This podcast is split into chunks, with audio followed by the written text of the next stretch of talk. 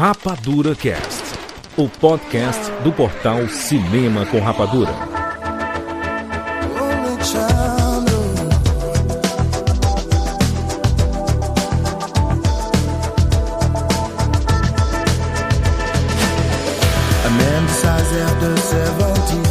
Sejam bem-vindos, seres Rapadura em todo o Brasil. Está começando mais uma edição do Rapadura Cast. Eu sou Júlio de Filho e no programa de hoje nós vamos falar sobre o melhor filme do Nicolas Cage. Estamos aqui com Tiago Siqueira. De Filho, você vai colocar o coelho dentro da caixa? Veremos, veremos. Uhum. Cátia Chabacelos. Juras, Nicolas Cage é a maior ajuda e ao mesmo tempo o maior desafio da minha suspensão da descrença. Oh. Ao mesmo tempo. Muito bom. Rogério Montanari. My eyes! My eyes! Excelente. Pela primeira vez aqui no Rapadura Cast JP. Estou muito feliz de vir aqui falar sobre a filmografia de John Travolta. Eu digo, Nicolas Cage.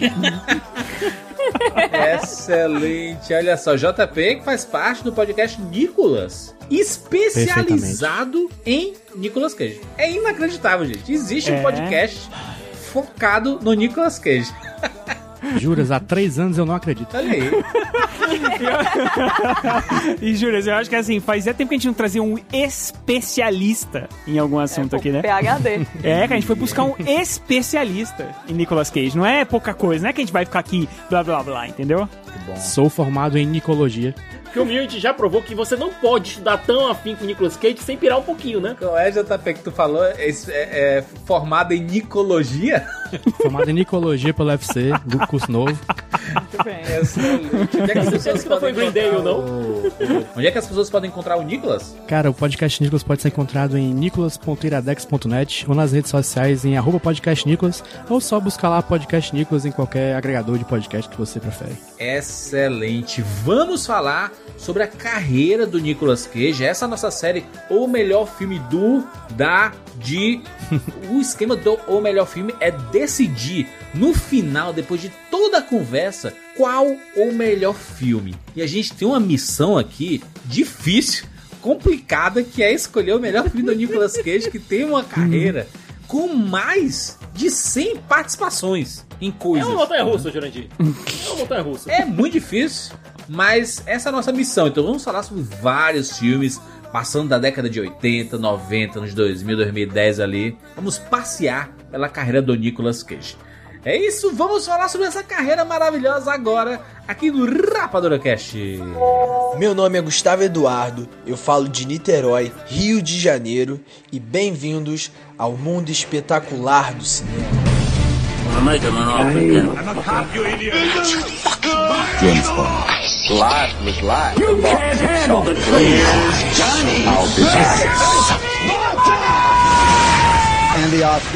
Rapadura Cast.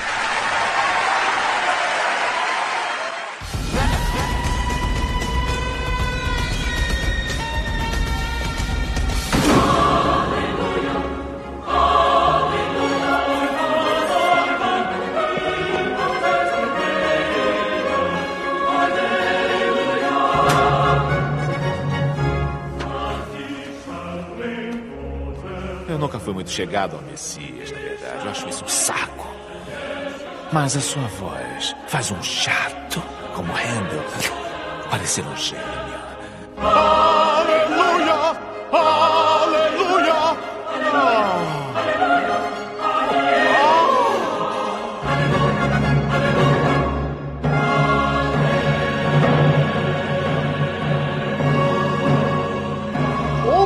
filme do Nicolas Cage, exatamente. Lembrando que essa série só tem uma edição com o Tom Hanks.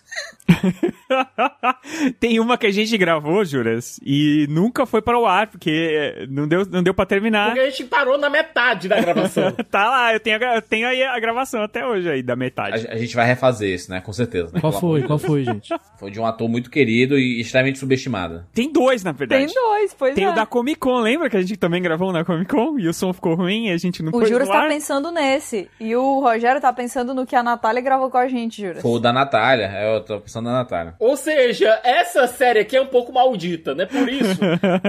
pois por isso que a gente teve que trazer agora um ator que ele combateu já demônios internos, externos, porque tem que dar certo. É. Exatamente. Nicolas Cage ou Nicolas King Coppola, como, né, ele foi batizado. Esse nome Coppola, né? É toda vez que a gente fala Nicolas Cage, a mesma historinha, né? Ah, é o sobrinho do Francis Ford Coppola. E aí depois ele mudou o nome artístico. Ele primeiro era Nicolas Coppola, depois virou Nicolas Cage, porque ele era muito fã do Luke Cage, né, Exatamente. dos quadrinhos, Herói de é, aluguel. em quadrinhos e tudo mais. E aí é isso, né? E Essa é aí, que ele queria se desvencilhar do nome Coppola. Essa é a biografia dele, é ótimo. Tudo bem. Ele é primo da Sofia Coppola. Eu sou fã de quadrinhos. O Nicolas Cage é outro nível, é outra dimensão, sabe? É. O cara batizou o filho dele de Kal-El. bonito, hein, mano? É mais bom, hein, cara? Eu gosto. Kalel é da hora. Rogério? Não Tem, tem a história clássica que ele gastou 135 mil dólares numa, na edição número 1 do. Não foi do Superman. 75 mil dólares, juras. Foi bem mais que isso. Foi mais a que Action isso. Comics número 1, ela vale muito mais do que isso. Eu acho que ele vendeu barato, na verdade. É. Uhum. Ele vendeu quando, quando o bicho começou a pegar pra ele lá e ele não tinha mais dinheiro pra pagar o aluguel da mansão de Beverly Hills. Caraca, a história, a história do Nicolas Cage, ela é inacreditável. Tipo, daqui a pouco a gente fala dos filmes, né, obviamente. Mas ele, ele é um ator, ele surge nos anos 80, ele explode nos anos 90, nos anos 2000 ele consolida isso e da metade dos anos 2000 pra frente é só decadência, porque ele foi descoberto que estava devendo lá pra Receita Federal, né? É, Devendo não sei quantos milhões. E ele culpou o contador dele, porque no ano que ele teve maior dívida absurda, ele comprou 22 carros. e tava, ele, ele comprou fósseis. Fósseis huma- humanos, não, né?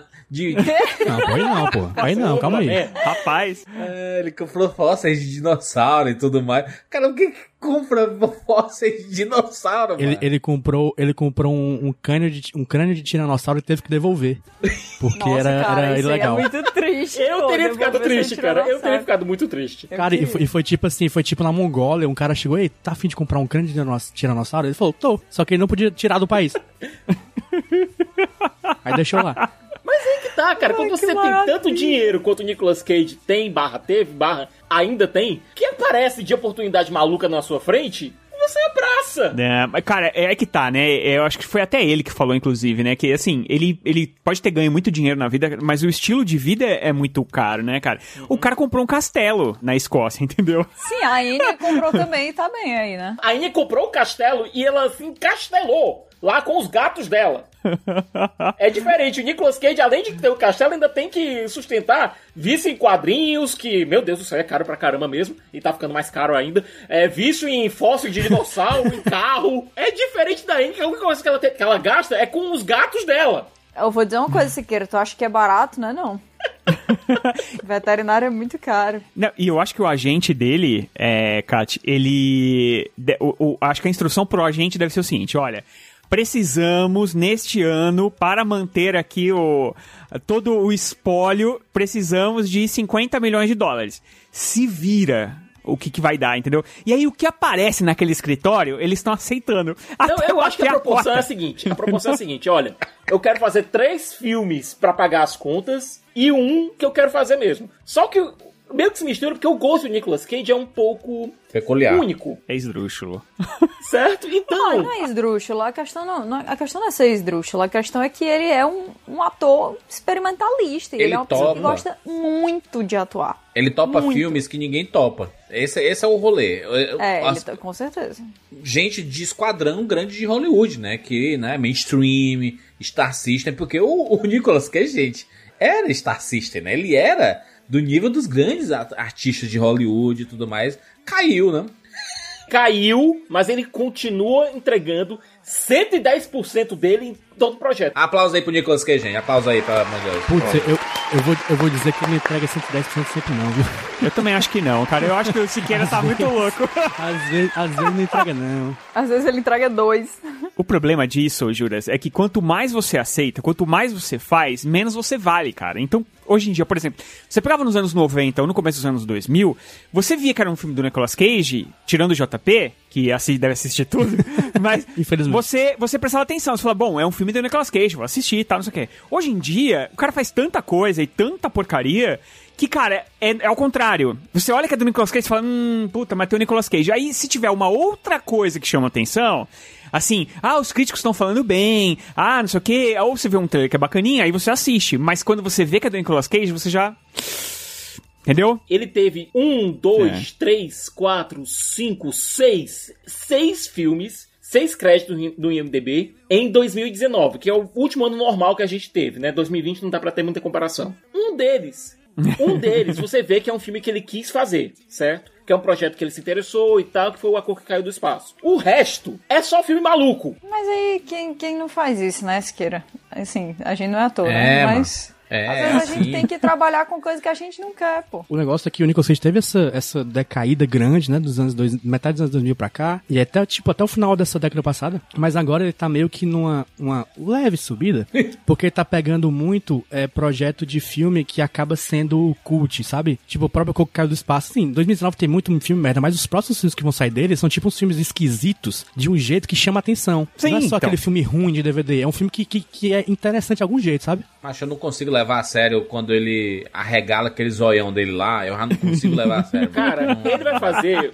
uma série pra Amazon de oito episódios do Joe Exotic. Como o Joe Exotic. É, cara, não, ele como Joe Exotic é, é, é, é, é o Podia cast ser mais. outra pessoa. Não podia, não podia. É o cast mais perfeito da história. O insustentável peso do talento inacreditável. Esse, esse aí, esse aí vai ser massa, viu? Esse aí vai ser massa. Que ele interpreta Nicolas Cage. Claro, pô, poderia ser outra pessoa falando desse tipo de talento. O Nicolas Cage ele tem muitas histórias na, na vida dele que são muito peculiares. Tipo, ele era apaixonado pela Patricia Arquette, né? E aí ele perseguiu a Patricia Arquette por nove anos. Essa história é um terror, gente. Porque ele era apaixonado por ela e ela falou assim: Meu Deus, eu não aguento mais. Aí ela falou assim: Eu só vou sair com você se você conseguir o autógrafo do J.D. Salinger. Que é o autor do Apanhador do Campo CT. E que é um, que é um cara que fica totalmente isolado, né? Ele nunca ele não se mistura com ninguém e tudo mais. E aí o Nicolas Cage conseguiu.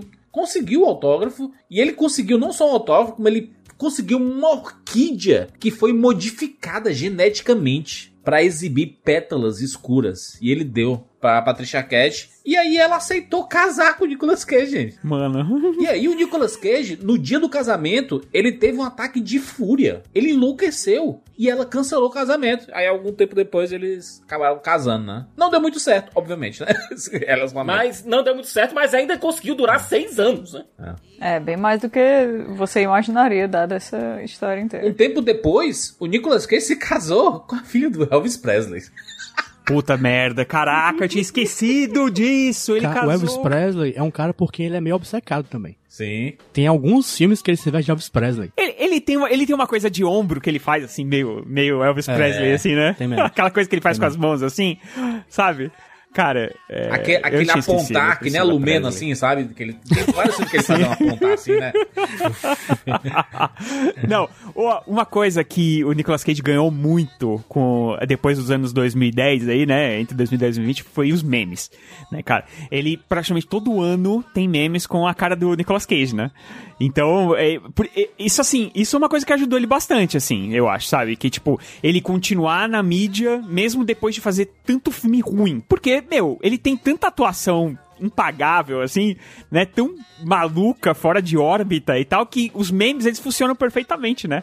Quando você é, é, recebe, putz, qualquer meme do Nicolas Cage é incrível. Nicolas Cage é um personagem, ele tem como mascote um polvo, um tubarão, um crocodilo, tem duas cobras gigantes na casa dele. Ele é o Joe Exotic, cara. Ele disse que quando morrer ele quer reencarnar como uma baleia assassina. É cara, eu fico assim porque é muito específico, sabe? Porque normalmente você diz assim, ó, ah, eu quero reencarnar como uma baleia, um peixe. Não, ele sabe qual. Ele tem Mas, planos. mas sabe por que, que ele falou isso? Porque no dia que ele deu essa entrevista ele viu Duckfish. Ah, É, ele tem essas coisas aí. Ele fica muito. Ele é muito impressionável, né? O Nicolas Cage, ele é muito impressionável. Ele quer ser enterrado num sarcófago. ele tem uma pirâmide, bicho. ele tem uma pirâmide. Ele tem uma coleção de caveiras de animais. Ele quer ser enterrado junto com essas Ah, porque ele quer elas no, no- esses animais no reino dos mortos, né? Tudo tem seu, sua justificativa, jura. A gente, quando morrer, não vai ter nada no reino dos mortos. A não ser que a gente. Sabe o que, sabe o que eu acho triste? É assim, tem uma coisa boa e uma coisa ruim. O que eu acho triste é, que o seguinte, é um cara que sempre foi apaixonado pelo mundo dos quadrinhos, ele sempre quis fazer um filme dos quadrinhos. Ele quase fez aquele super-homem, que eu acho que é um capítulo à parte, né? O super-homem do Tim Burton, que ia ser assim... Cara, eu queria muito o release Tim Burton, Superman Tim Burton, sabe? Um documentário, né? Tipo, do, do Jodorowsky. Existe documentário, existe Existe documentário. documentário, e é Ah, muito bom. Mas não foi filmado, né? É mais teste de filmagem e tudo mais, não. Mas é que, é porque, assim, o que ficou muito, muito, muito famoso é o teste de figurino, né? Com aquele cabelo, aquela cara triste. que super-homem ia ser aquele Pô, mas ia magrelo? ser, Rogério ia ser muito Cara, massa. mas aquela, aquela foto é muito, é muito. Aquela pior foto possível. Porque nesse documentário que tem, que chama Superman Lives What Happened, o, o, que- o que aconteceu com o Com Superman, Superman Lives, Lives. mostram imagens melhor, melhores do Nicolas Cage e uma roupa diferente, que é muito melhor que aquelas fotos que todo mundo A é, roupa com a divulga. cor realmente azul, vermelho. Porque, é- Sim. é porque isso, isso tem que ser dito, Secas. ah, normalmente esses testes de, de, de figurino que a gente vê, que ah, o estúdio vai lá e coloca, por exemplo, o do Coringa, né? Na- Lembra quando lançaram do Coringa do Joaquim Fênix e tal? Era um mini videozinho e era o teste.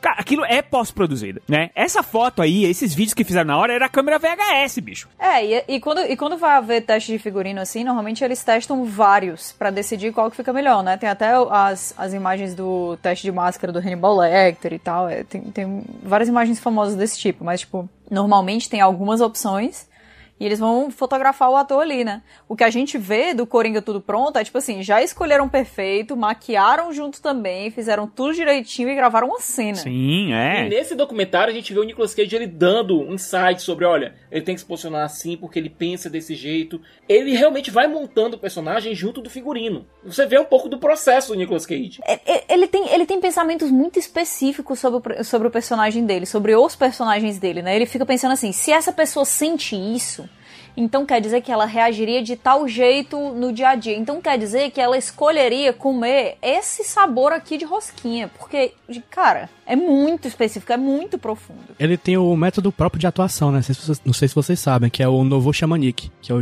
é o nome que ele inventou. Como é, como é esse método? Qual, qual, existe Eu acho, uma... acho que ele nunca explicou bem, mas é tipo, é aquela loucura que a gente vê, sabe?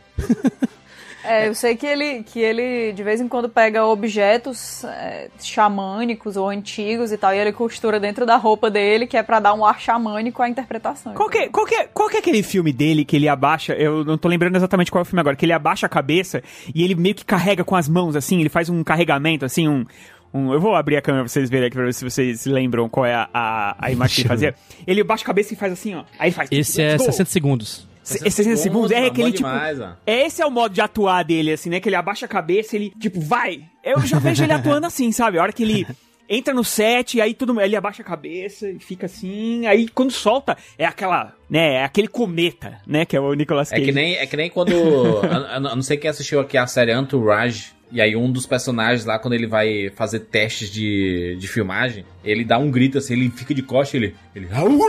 Aí pronto. Aí ele entra no personagem assim. Nick Cage. É muito bizarro. Então, mas eu, eu falei desse super-homem porque, assim, ele sempre quis interpretar personagens de quadrinhos e aí ele quase... Cara, foi por muito pouco que não saiu esse super-homem, que era o personagem favorito, cara. O cara deu o nome de Kal-El pro filho dele, entendeu? Ele foi indo, indo, e aí ele foi parar no Motoqueiro Fantasma. E o Motoqueiro Fantasma, não que seja um personagem ruim, longe disso, é um personagem até muito bacana, mas o filme é terrível. E aí, cara, eu, eu sinto uma tristeza A cena dele comendo jujuba e assistindo filme de macaco. Mas eu É uma acho que acho que é uma, realização pra ele, não, cara. O cara fã de quadrinhos Com e tudo mais. é. pô, Claro que pô, é. Não, mas olha, você vê que existe uma diferença gigantesca do Motoqueiro Fantasma 1 pro 2. No 2, eu acho que soltaram o. Eles pegou uma dupla de diretores, o Nervin Taylor, que vieram lá do Adre- Adrenalina. Que eram malucos, completamente insanos. Junta com o Nicolas Cage, cara, saiu É. o filme de quadrinhos mais insano, mais cheirado da história. Né, o 2 é, o dois é Isso bizonho, nunca cara. deveria ter acontecido. nunca. Tem cena, as cenas que ele se transforma, tem uma cena específica que, meu Deus, ele tá lá encarando um cara, né? Tá tentando interrogar o cara, aí ele tá segurando o motoqueiro. E ele tá vendo! Ele tá arranhando a porta! Sabe? É uma coisa. Meu Deus. Eu fico. Eu fiquei olhando pra tela e dizendo. Eu não consigo decidir se isso é insano, se isso é bizonho, ou se isso é genial. Você falou com o Carrigan? Eu falo com muita gente. Eu tenho o que preciso pra parar a tremedeira. Carrigan deve ter falado sobre aquela coisa que matou os homens dele ontem à noite. Hã? Aquela coisa tá aqui dentro de mim. Olha, você é um homem do mal. E essa coisa, o motoqueiro, se alimenta de gente do mal e ele tá com fome. Tá com mais fome do que nunca. Por isso que eu tô tremendo. Porque agora, a única coisa entre você e o motoqueiro sou eu. E ele. Ele. Ai, ai! Ele tá tentando sair! Tá tentando sair! Tem a cena que ele mija fogo também, né? E mija fogo, tem a cena que ele mija fogo. É, mas a cena que ele mija fogo, na verdade, é um menino imaginando. Pelo menos Sim, sim, aí sim. a gente consegue justificar. É porque alguém pergunta é- como, é, como é que você mija? Ele é tipo um lança-chamas. Não, e tem, e tem um, tem um negócio que ele mudou no filme, né? Que ele achou. O primeiro filme é, era um filme de estúdio, assim, claramente, né? Era um filme pra ganhar em cima dos super-heróis e tal. Então é um filme super. Cara, é um filme, você vai fazer um filme do motoqueiro fantasma, faz um filme super certinho, assim. Estilo Lanterna Verde, né? Aquela coisa assim. E aí no 2, não, o 2, como ele meio que assumiu a parada e, e o primeiro também não deu tanto dinheiro, e aí ele falou, vou fazer o 2 e dane-se. Aí era uma coisa mais a cara dele, assim. Aí ele falou, não, a caveira tá muito branca. Aí ele botou a, a caveira mais suja, assim, mais escura. Aí as, as chamas e tal. Só que o filme, é, cara, é muito trash, assim. Peruquinha do Nicolas Cage. Tá Meu Deus, a ali, peruquinha é dureza. É, o, o que eu acho bom do, do, do- de tudo isso é que, pelo menos, Hum. ele conseguiu fazer Kick-Ass. E eu lembro que eu assisti o Kick-Ass, e, e o Kick-Ass, se eu não me engano, ele não é, é, ele não é mas tu tá- acreditável. Tá, tá avançando Rogério, demais tá o negócio, mas tu pauta. pulou Não, três não é isso. dele, não, mano. não é isso. o que eu tô Queimou, querendo queimou. dizer... Não, o que tô mas, que- mas eu entendi o que o Rogério tá fazendo. A gente tá indo aqui pro, pro gênero. Eu, não é o Gênero. gênero que eu tô, na verdade. O que eu tô querendo dizer é que é o seguinte: é um cara que é muito apaixonado por um gênero e ele só conseguiu fazer dois filmes porcarias. E aí, o que eu fico. Eu, isso é o que eu fico triste. O que eu fico feliz é que, pelo menos, ele fez o que quer, e onde ele conseguiu fazer uma porra de um, um super-herói foda, só que ele não é acreditável. Não, ele, ele não é o protagonista, né? Ele Mas o que ele fez no Kick-Ass foi interessante porque ele viu o personagem, certo? O Big Daddy, e imaginou o seguinte: como é que eu vou fazer esse personagem aqui? O, o- qual, qual é a referência que eu vou tirar? Você pega o padrão de fala do Big Daddy, quando ele tá com a roupa, do Nicolas Cage, e você vê que é o padrão de fala do Adam West, lá no Batman de 66. A Sim. referência que ele puxou foi esse Batman malucado de um filme, de uma série psicodélica, sabe? E funciona. A cena que ele tá amarrado na cadeira e botam fogo nele e ele tá dando instruções pra Hit Curry pro Kick-Ass, cara. É muito bom. É algo de gênio.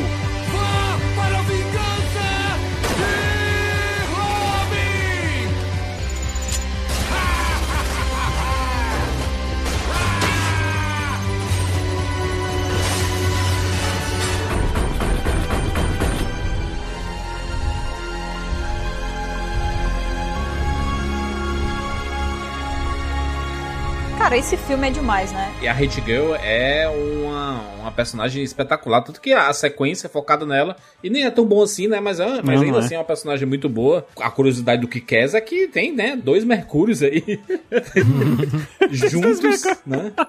E referenciados, é, inclusive, né? Rapaz. Rapaz, será que um ligou pro outro e falar, pô, cara, eu vou fazer o teu papel lá, você não fica chateado comigo, não, né? É. Deve ter ser, cara, deve ter rolado isso. Cara, eu acho que é o mínimo. O Aaron Taylor Johnson e o Evan Peters, né? Mas, mas Rogério, por favor, Vamos voltar? né? Vamos voltar três décadas aí? Vamos. Pouco tempo, pouco tempo. Porque a carreira do Nicolas Cage começou ali nos anos 80. Ele fez muitos papéis pequenos, né? Muitos papéis pequenos. Começou ali no Picardias Estudantis. Inclusive, um ouvinte do, do Rapadura, eu falei assim, pô, esse negócio é mó picardia. E o ouvinte ficou assim, caraca, que, que expressão velha é essa, Jurandir? E picardia é uma expressão velha, assim, muito velha?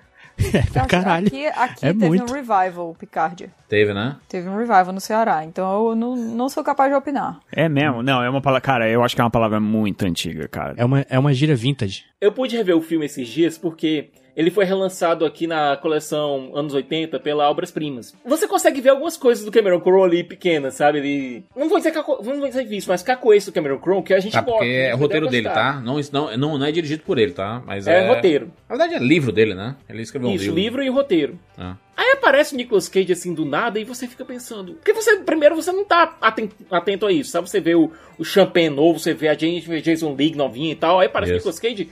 Sabe, meio que seu cérebro dá uma. Meu, meu- o meu, pessoalmente, deu uma travada, sabe, quando ele apareceu assim. Parece o Nicolas Cage com filtro de criança, né? Assim, mais novo. Aí, a gente, Uhum. caraca, o que aconteceu aqui, cara? Mas ele aparece muito pouquinho nesse filme, ele não tem nenhuma É, é fala, pouco. aparecem tipo duas cenas. É. Mas eu acho que ali foi. Esse filme ele ainda tinha. Eu acho que ele ainda tinha o crédito de Nicolas Coppola. Aí ele percebeu o seguinte: olha, se eu continuar utilizando esse sobrenome específico, a galera não, não vai me levar a sério que você é sempre o, o sobrinho do cara do poderoso chefão. Vai parecer que tudo que eu alcancei na minha vida foi tudo através de pistolão. Então eu vou tirar o nome Coppola da- do meu nome. Ô, pi- pistolão? Que aí, é você- que você- que aí? Você sabe que é picardia, não sabe o que é pistolão? Não. Pistolão é quando você tem alguém grande que tá ali por Tipo trás. É. Fechada. Isso, é. é, aquele cara que ele tá te, meio que te agenciando ali, tipo assim, ah, ele só tá aí porque o Francis Ford Coppola é o tio dele, entendeu? Sim, não, isso eu, eu entendo que é peixada, eu só nunca escutei a palavra pistolão. Pistolão. Todas as expressões antigas têm alguma relação com o membro masculino. Porque Porque, fale, não, fale, fale. Homem só pensa em piroca. Mas né? eu acho, eu acho que você que tá pensando no falo, porque eu, eu, eu não tenho certeza, mas se eu não me engano, pistolão vem da, do sentido de arma. Mas é que nem o culhão, mano. É que nem os ovão, né? Os big corrones. Essas paradas é, é tudo bicho, mesma bicho dos ovão, bicho dos ovão. E bicho dos ovões. É a mesma coisa. Tudo a mesma coisa. Pica das galáxias. e isso, é tudo, tudo isso, cara. É, ele fez vários pequenos filmes, né? Ele, ele, no começo dos anos 80 ali, nos anos 80 inteiro, na verdade, ele apareceu até no Selvagem da Motocicleta, que é o filme do, do Coppola. Ele tem uma participação também, né? Aham. Mas é bem pequena também, né? O primeiro filme dele, assim, que teve mais destaque foi o Sonhos Rebeldes, que acho que não é muito famoso hoje, mas foi o primeiro filme que ele usou o nome Nicolas Cage, né? E aparentemente fez um, um- algum sucesso lá, teve até remake ano passado, é, que ele faz um punk Nicolas Cage. Esquisito. Não é um filme muito legal, não, mas eu acho que vale a pena por curiosidade, que é o primeiro papel com fala dele. O cabelinho dele, o cabelinho dele tem um topete assim, meio alourado, vermelho, laranja, sei lá, É, que é com é. ali. Tem uns filmes que você assiste do Nicolas Cage, principalmente dos anos 80, que você pensa assim, caraca, o Nicolas Cage numa festa fantasia, cara. Porque é muito estranho isso, né? Ele tem vários filmes assim. E não só em uma época específica. Ele comprou bem, né, a, a época, anos 80. É, Ele compra todas as épocas, né? A Dos anos 80, a parte exagerada das épocas, tá? É, eu Da- diria a- que ele não só compra, né? Que ele muitas vezes faz a época. Pode ser também, ele influencia. Acho que filmes mais, mais experimentais, assim, que é fi- filme do Alan Parker, que ele faz com o Matthew Modine, né? O Asas da Liberdade. Filmão. Esse que é filmão. o mais interessante desses da- do começo da carreira do Nicolas Cage, né? Esse filme é muito legal. Esse filme ele arrancou os dentes pra, pra interpreta- interpretar um cara que perdeu o dente na, numa mina, mina terrestre. Ele Mano, arrancou de verdade dois dentes, né? Sim. olha isso, olha esse cara. Olha essa dedicação, mano. Quem, quem faz isso? É, mas é exatamente, cara. Esse, esse é o paradoxo do, do Nicolas Cage. É porque a gente fica falando, ah, filme ruim, deve ter o Nicolas Cage, kkkk. mas ele é super dedicado, de verdade, à atuação. Ele às vezes se esforça de uma maneira que ninguém se esforça. E, Cara, quem arranca os próprios dentes. Jurandir Filho, quem come uma barata viva? Quem come barata não tem, não tem. E, e ele, come, ele comeu mais de uma vez? Porque não deu muito certo a filmagem. Caraca, essa é uma das cenas mais asquerosas que você vai ver. Se você colocar aí Nicolas Cage barata e vai ver o Nicolas no YouTube, Eu né? não quero fazer isso. Você vai ver o Nicolas Cage comendo uma barata viva. Eu tenho muita raiva da academia, porque isso aí merecia um Oscar pelo esforço. que filme, que filme que é que ele fez isso, cara, que eu não Um vi? vampiro. É o Vampire Kiss, Deus do céu. que aqui foi traduzido como O Beijo do Vampiro, e que é que inclusive tem uma versão brasileira com Kaique Brito. E olha, ele sai daqui, ele sai, tem uma cena que ele fica gritando, I'm a vampire, I'm a vampire, I'm a Essa cena é vampire. incrível. Essa cena é incrível. Inclusive, inclusive, a, inclusive a dublagem do Nicolas Cage no Brasil é muito boa, viu? Rogério, é um dos filmes preferidos dele. É, é- é o filme que ele fala que foi o laboratório dele, né? Pra ele fazer um- uma atuação que escapa do realismo, que tem. que leva a ideia de atuar, o ofício de ator adiante, entendeu? Ele é avant-garde aí. Olha, nessa época ele fez também o Arizona Nunca Mais, com a parceria dele com os irmãos Coen, Os irmãos- Pô, esse é um filmaço, hein? que é, É um muito legal esse filmaço. Que filmaço, cara. Nossa, eles fazem, eles fazem, e era um filme assim que também super perigoso, tinha tudo pra dar errado, né? Que faz uma brincadeira com um caso super famoso do- dos de bebês que foram raptados lá nos Sim. Estados Unidos e tudo mais. Holly Hunter tá muito boa nesse filme, hein? Nossa, cara, eles todos estão muito bem. Esse filme é muito bom, muito bom mesmo, cara. Passava muito na sessão da tarde esse filme. Um episódio de Looney Tunes filmado. É muito, é, é muito diferente do resto dos irmãos Coen também. A, a forma como, ele- como os irmãos Coen usam o deserto e, bom, Nicolas Cage, né? É, contribui pra esse clima de meio Looney Tunes que você coloca, meio papaléguas. Verdade. Total. E desesperançoso pra caramba, né, cara? Você fala, Cacete. Essa gente vai pra onde, tá ligado? Saudades do John Goodman, inclusive, que tá no filme. Pô, o John Goodman, o John Goodman não morreu não, pô. Não, tô dizendo que saudades dele, Ah, saudades de- bom. de- Aí, ó, de- você né? me deu um susto agora aqui, ó. É, o John Goodman ele fez aquela ah, fez aquele revival da Roseanne, que depois ele assumiu como protagonista depois que ela começou a, bom, endoidar. Dê uma olhada nesse link aqui que eu vou mandar pra vocês. Ó, tá aqui no chat. Ah, não, você quer X-Videos? X-Videos. Eu acho que eu sei até o que é, o Thiago. Aham. O react é de é áudio do Rogério vendo a, a barata sendo comida ou não? Não, muito obrigado. Vamos. Olha, ele fez uma ponta, o Nicolas Eu vou botar um ponta- macaco pra você ver também, você vai ver. Tu tem medo de barata? assim? Tem, o Rogério Eu tenho. pavor de barata. Eu tenho pânico de desculpa, barata. então, não sabia não. Em 89 saiu um filme chamado Sedutores e Seduzidos, que é uma comédia absurda, certo? o nariz do Nicolas Cage vai inacreditável. Pois é, o Nicolas Cage ah, brota do nada no filme pra uma cena de um minuto, em que ele aparece com um nariz peculiar. Ah, essa cena aqui rodou a internet recentemente, cara. um nariz peculiar. Porque na mesma cena ele tá rindo, oferecendo ajuda, e depois ele sai de cena chorando e rindo ao mesmo tempo por um motivo completamente ignorado. E tu sabe que esse nariz aí, ele, ele levou, né? Não, não foi. Não tinha. A produção não tinha nada a ver com isso. Ah, é claro. Ele só, culpa, ele só né? quis usar. É Só claro que não tinha. Sério mesmo, sério mesmo. Sem brincadeira. Eu acho que a melhor parte de todas é, é ver. as- assim, um- uma, uma das, um dos grandes presentes da existência do Nicolas Cage é ver as pessoas atuando com o Nicolas Cage. Porque as pessoas, elas estão normais. E o Nicolas Cage, na maioria das vezes, não está, entendeu? Então, quando você- essa cena aqui, ela, ela é um, um símbolo disso, né? Porque ele chega com esse nariz e a galera tá tentando levar a sério. E não dá pra levar a sério. Não dá. Maravilhoso é Feitiço da Lua, com a Cher Bonzão e o aí. Nicolas Cage, né? Eu estou com frio. Parece que vai nevar. Sabe, a minha mãe adivinhou que meu pai estava saindo com alguém. Essa tal de Mona, ela parece ser uma mulher barata. Quem sou eu para falar? Qual é o problema? Como pode me perguntar isso? Está fazendo me sentir culpado. Você é culpado, eu sou culpada. De quê? Só Deus pode julgar, Loreta. É, eu sei o que eu sei. E o que você sabe? Tudo bem, você contou a minha vida. Eu vou contar a sua. Eu sou um lobo. Você avança no lobo em mim e isso não faz de você uma ovelha. Vai se casar com o meu irmão? Por que quer vender sua vida curta, hein? Agir com segurança é a coisa mais perigosa que uma mulher como você pode fazer. Você esperou o homem certo da primeira vez, Loreta. Por que não espera pelo homem certo outra vez? Porque ele não veio. Eu estou aqui. Chegou tarde. Esse é um filmão. A, a Cher teve auge, porque pra mim eu acho que tudo foi topo. É, a Cher até hoje, cara, não- ela realmente ela fez um feitiço aí que. Não sei A Cher aconteceu. é mãe do, do carinha do Link Park, né? Não é não? O quê? Não, não é. Não, não. Eu tava olhando aqui pra ver se para ver se ele foi indicado, mas ele não foi indicado. A a Cher foi indicada e ganhou o Oscar por esse filme. Venceu três Oscars esse filme. Sim, cara, ganhou de roteiro Foi também, indicado né? pra seis, né, inclusive. Ó, não É. é pouca coisa, não. Não, não é não, mas o Nicolas Cage ficou de fora. ele foi, ele foi, ele foi é, indicado pro Globo de Ouro, mas não ganhou não. É, Esse filme foi big deal na época. Foi. Foi, foi é muito Mas é bom Agora- mesmo, né? Esse merece, é um filme É legal, legal, é um filme legal. muito bom. legal. Ah. Agora, qual seria o próximo passo lógico pro Nicolas Cage Ah. depois disso, certo? Obviamente fazer um filme com David Lynch.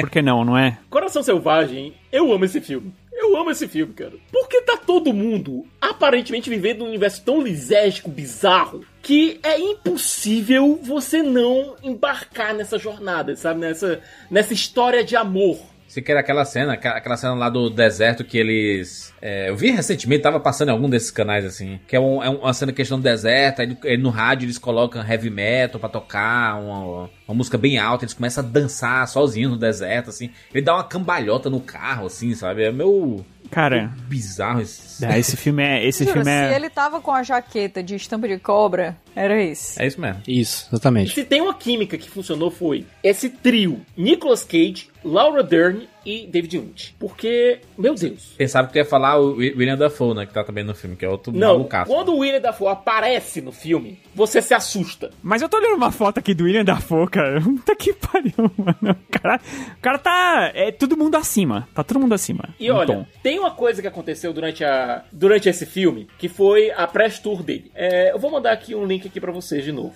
certo? Quero que vocês reajam a isso daqui. Isso, cara, eu não aqui- tô no computador, você tá acabando comigo. Sei qual é também o link. Durante a press tour do Coração Selvagem. Olha o que acontece quando o Nicolas Cage chega pra uma entrevista na BBC. Eu nem consigo ver, então. Desculpe. Meu Deus. É muito bom. Baixa o Silvio Santos nele. Caraca, ele começa a jogar dinheiro, por quê? Meu Deus. Cara, deixa eu fazer uma, uma pergunta aqui, principalmente pro JP, que é o nosso especialista na, na vida do Nicolas Cage. Ele tem um problema com abuso de drogas? Porque eu não sei, mas uma pessoa que gasta tanto dinheiro assim, eu fico meio pensando assim, será que tem alguma coisa... O que é? Cara, incrivelmente, não. Ele é muito doido, ele é só muito doido. Ele- JP, JP, ele entrou num palco de um programa de TV, dando uma cambalhota, chutando que nem um Bruce Lee. Esse cara, só porque você tem o podcast sobre ele, você tá sendo querendo ser bonzinho com ele passar um pano. Não, até Não, porque no nosso podcast jamais. não somos bonzinhos com ele. Esse cara é muito louco, JP. Nessa entrevista, eu acho que ele tava assim, drogadaço. Porém, ele não tem um histórico de abuso de nada. É pontual, é pontual. Ele, ele usa socialmente. Tem uma história dele que ele, que ele usa, acho que é cogumelo, e ele começa a conversar com gato, sabe? Então tem umas coisas assim engraçadas. Ah, eu Total. faço isso, fora cogumelo. Tem um filme que ele fez aí ultimamente, um dos últimos que a gente vai falar dele ainda, que com certeza ele tinha tomado um, um cogumelo pra fazer. Não, não tem outro jeito. Não tem outro jeito. Todo mundo fez, todo mundo tomou, inclusive o diretor, todo mundo, o elenco inteiro. Mandy. O, fotogra o fotógrafo do filme também tomou, com certeza. é o Mandy, claro que é. Olha uma sequência de filmes que o Nicolas Cage faz no começo dos anos 90. Apache, Helicópteros Invencíveis. Besta, é um filme besta. Zandali, Uma Mulher para Dois. Um dos piores filmes que eu vi na minha vida.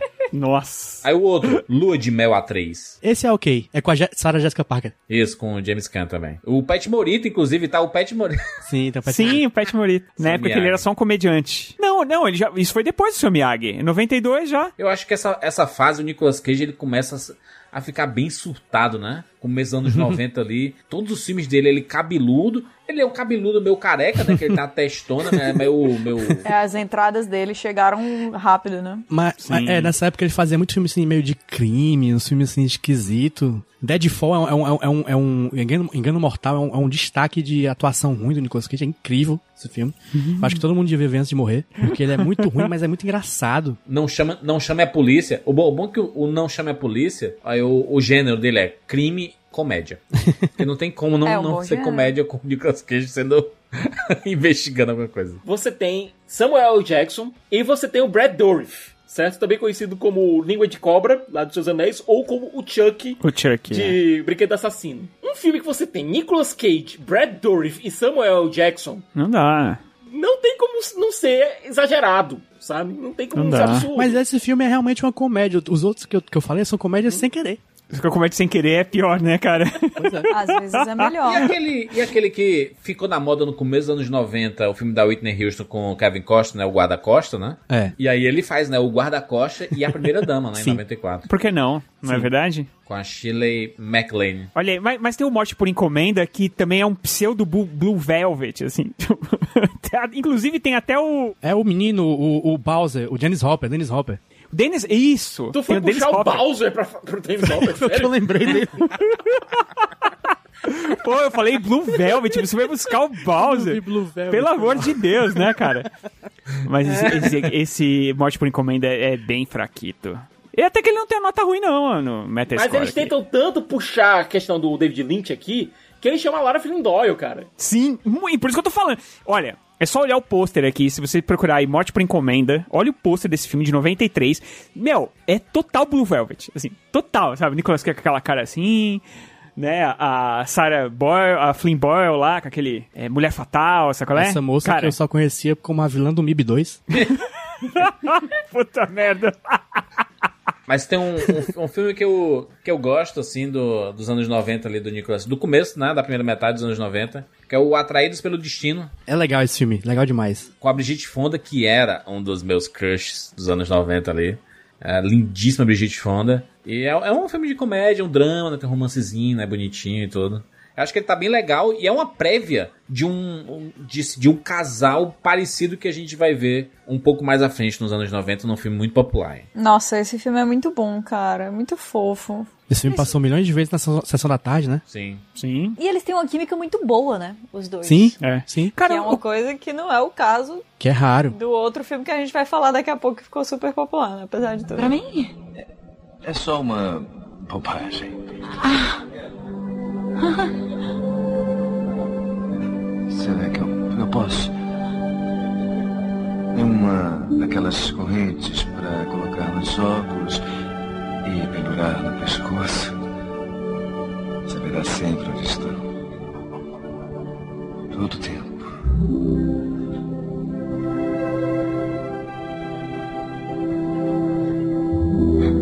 Esse. É o melhor presente que alguém já deu pra mim. Não, exagera. Eu acho que vem uma pergunta. O que aconteceu com a Brigitte Fonda pra carreira dela não ir? Porque assim, ela fez aquele filme do. Ela fez um filme do Luc Besson, não foi? Acho que era Não, ela Assassina. fez o remake de um filme do Luke Besson, do Nikita. Ela fez um remake do Nikita. Só que chamava Assassina, né? Não era isso? Que é um filme bom e tal. Ela fez filme do Tarantino. Jack Brown. O que aconteceu com Mas ela, ela cara? se aposentou, né? Ela se aposentou, foi muito Ela tempo. parou, Rogério. Rogério, as pessoas param, Rogério. Às vezes as pessoas enjoam, Rogério. Ela fez Mulher Solteira Procura. Ela quis parar no auge. Quis parar Mas no é que tá, ela não chegou no auge. É isso que, é isso que me impressiona. Porque era uma boa atriz, é, fez filmes bons e tal, mas ela nunca foi, ela nunca, ela nunca virou mainstream. E é isso que eu queria entender. Ela será? não quis, porque ninguém, nem, nem todo mundo tá procurando a fama como você, Rogério. Não. É, tem gente que já Sabe- nasce com dinheiro e não precisa da fama. Ela é esposa do Danny Elfman. O Danny Elfman que teve Olha uma só, banda não maravilhosa chamada Oingo Boingo, Oingo boingo. Lá dos anos 80. Tem aquela música Weird Science. Você- também vai vir com essa. O cara faz o tema definitivo do Batman e você vem falar que ele era do Oingo Boingo. Mas na banda dele. Porra. Você tá parecendo o JP pegando as referências dele aí. Bowser. Logo depois que se casou com o Elfman. Foi bem na mesma época. Então vai ver isso, vai ver ela. O sonho dela era. E ela sofreu um acidente de carro e tal. Acho que ela parou talvez por isso também. Não, no Jack Brown ela tá sensacional, cara. Sensacional. Jack Brown. Estamos aqui no, na metade dos anos 90, em que chegou, gente. Chegou o momento do Nicolas Cage. Depois de tantos papéis surrados, depois de tanta coisa bizarra em Hollywood, depois de dar cambalhota em, em programa de, de TV, né? De ficar distribuindo dinheiro que nem o Silvio Santos e tudo mais, veio em 1995 Despedida em Las Vegas, que é o filme em que o Nicolas Cage ganha o seu Oscar. Temos muito tempo. Eu posso te pagar mais. Pode beber o que quiser. Mas. O que eu quero é. que você fale ou escute. Mas fique.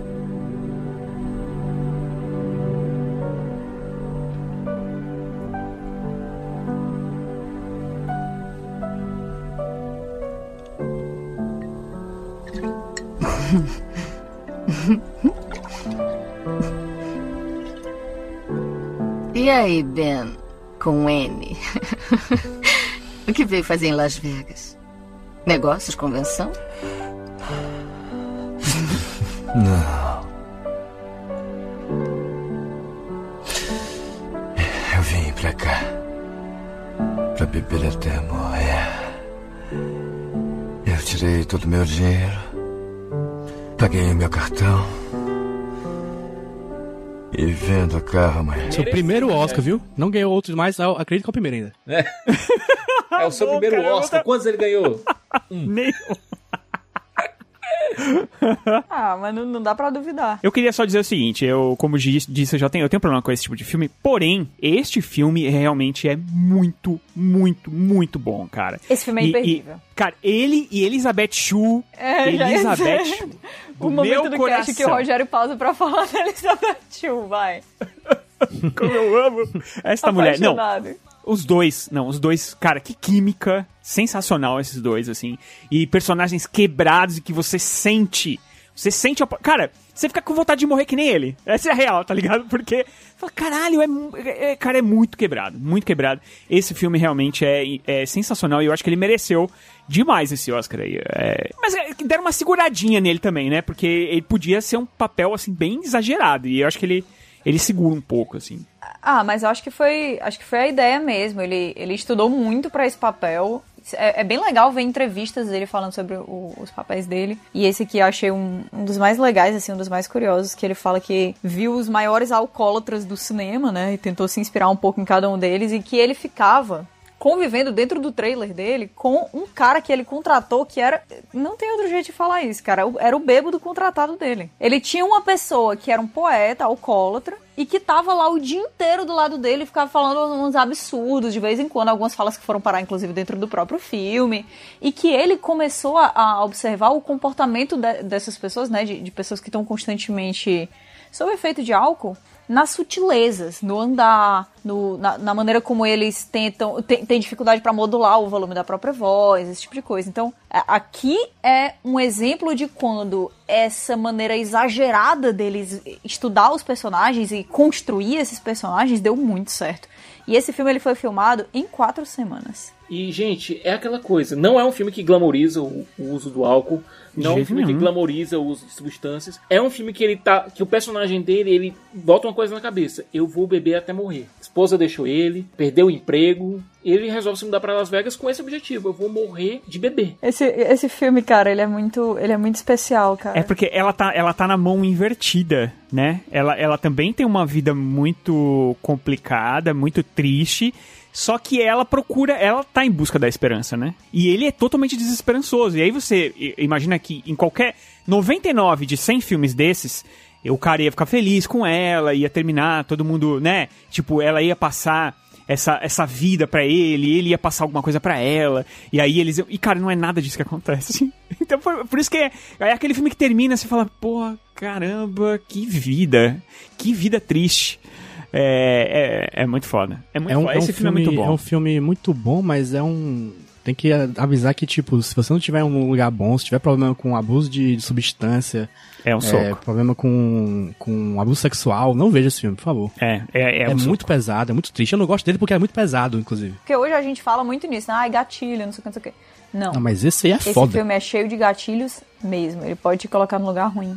É. Mas é um filme espetacular. Bem pesado. E o Nicolas Cage ganha seu Oscar. E aí, gente? Temos aqui um divisor de águas. Porque a partir de agora a gente vai falar sobre a carreira do Nicolas Cage. Que praticamente todo mundo que tá ouvindo esse podcast conhece. Desculpa, é só o que a gente chama lá no podcast de Era de Ouro. Sim. E tem um, dois, três, quatro, cinco, seis, sete, oito, nove filmes seguidos que são Era de Ouro do Nicolas Cage. Sim, é, é a, é a época em que ele foi pro mainstream do mainstream. É, di- diferente da maioria de, das pessoas que ganham o Oscar, né? Tem, tem uma ma- maldição do Oscar, né? Ganhar o Oscar e os, os filmes seguintes são meio fracos e tudo. Nicolas Cage, não, meu irmão. Eu vou pras bilheterias, eu vou bombar. E foi onde a carreira dele, cara, ela subiu absurdamente. Ela começou no ano seguinte de Despedida em Las Vegas. Ele fez A Rocha do Michael Bay. Esse é um documento federal assinado, senhor. Isso não é ilegal? Você não está a par de todos os fatos, Goodspeed. Com todo respeito, senhor, eu gostaria de um esclarecimento. Eu dei a minha palavra àquele homem. Só precisa saber o que for necessário e não precisa saber disso. É, é meio curioso, mas Sir Walter Raleigh, Arquimedes, Solzhenitsyn, todos, todos foram presos injustamente. Argumentativamente, o melhor filme do Michael Bay. Muito bom, A Rocha. Não acho que seja argumenta argumentativamente. Acho que é o melhor. Bom. Cara, é uma sequência não oficial do James Bond dirigido pelo Michael Bay. Exato, exatamente. É, exatamente. A Rocha é. um dos meus pontos cegos na filmografia de Nicolas Cage. Eu nunca vi esse filme. Rapaz! É, por- é porque, é porque lá no podcast é, é no sorteio e ainda não foi sorteado, cara. Eu tá muito tempo esperando que saia. É muito E, bom. e- pois é, e eu, eu, eu sou doido pra ver ele. Eu devo ter visto pequeno e não lembro. Provavelmente eu vi. Ai, caramba. E olha, pega o elenco, certo? Você tem Sean Connery, você tem Nicolas Cage, você tem Ed Harris, você tem David Morse, que pra mim é um ator super- subestimado. Mas, dentro do, do elenco também, você tem um cara que eu gosto muito, que é o Michael Biehn, cara. Michael Bean, bom. Você pega esse elenco e você monta o, o que é um dos melhores filmes de ação já feitos na história. Aí você também tá, já tá exagerando demais, né? Vocês vão me perdoar aí, tá, Siqueira? Mas eu, eu acredito que o Michael Bay nos anos 90, ele era muito bom. Era muito bom o Michael Bay nos anos 90. Bad Boys é um filme bem divertido. A Rocha é um baita filme legal. Armagedon é o brega mais bonitaço de assistir. Brega bom. Brega bom. Ali, aí começou com o Pio Raba, aí começou a decadência. Foi em 2000 Aí já é. pra frente, né? Então, sabe o que que é, né? Dinheiro, bicho. né? CGI, demais. Porque assim, ele tem os contatos dele lá no exército americano, na aeronáutica, sei lá, na, né, na marinha. E aí ele conseguia fazer umas cenas de ação, acho que na polícia também, porque o cara conseguia fechar a cidade, explodir ela toda. É, ele pega São Francisco aqui nesse, nesse filme e ele detona as ruas inteiras lá, entendeu? Tipo, ele bota bondinho pra bater na. na- sabe? É, é, é uma loucura esse filme. E aí de- depois ele, no, ele conseguiu, começou a usar mais o CGI. E aí, Foi. cara, o CGI pegou, pegou o cérebro dele assim e atrofiou, sabe? Aí virou aquela loucura que hoje em dia você assiste um filme dele. é, que você, você não consegue entender. O, o melhor de todos, na minha opinião, o melhor filme do Michael Bay de todos os tempos, é o filme que ele quase não usa CGI, pelo menos aparente, que é o, o 13 Soldados de Bengali lá. Que, que, que é muito bom. Eu acho aquele filme muito bom. Nem parece que é um filme do Michael Bay, assim, tirando umas tomadas, um contraluz, assim, né? Um 360, que ele sempre coloca, 360. Sim, mas, ele, mas é um filme muito bom porque ele não tem essa loucura do CGI, né? É um filme mais focado nos personagens. Eu, eu acho, eu até gosto, assim, quando ele faz essas piradas de personagem. Eu acho que a Rocha é um filme muito bom, mas eu acho que o Siqueira também tá muito emocionado, sabe? tá emocionado demais. Emocionou, Siqueira, Siqueira, você emocionou. Emocionou. Melhor emocionei, filme eu de todos os tempos. Não, não, não. Não, não, um dos melhores filmes de ação de todos os tempos, eu acho. Jamais. Por quê? Agora, qual o detalhe aqui, certo? Em relação ao próprio Nicolas Cage. Ele faz um químico, certo? Só que é um agente do FBI que trabalha na parte de química. Ele nunca tinha feito muito ação e tal, ele nunca tinha ido pra campo. Só que de repente, do nada, dá um, abaixa um santo nele em uma cena em que ele faz uma cena de perseguição absurda, sabe? Fazendo manobras que nem Ayrton Senna ou Michael Schumacher conseguiriam. Siqueira é o desespero. De- Às vezes, no desespero, o talento vem.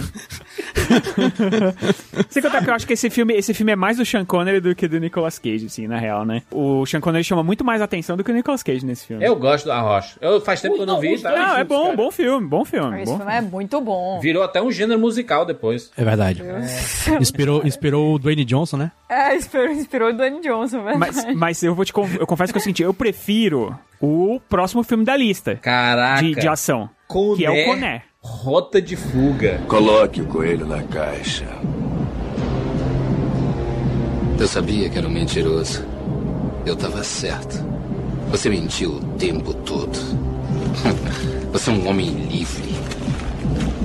Eu mandei você colocar o coelho na caixa.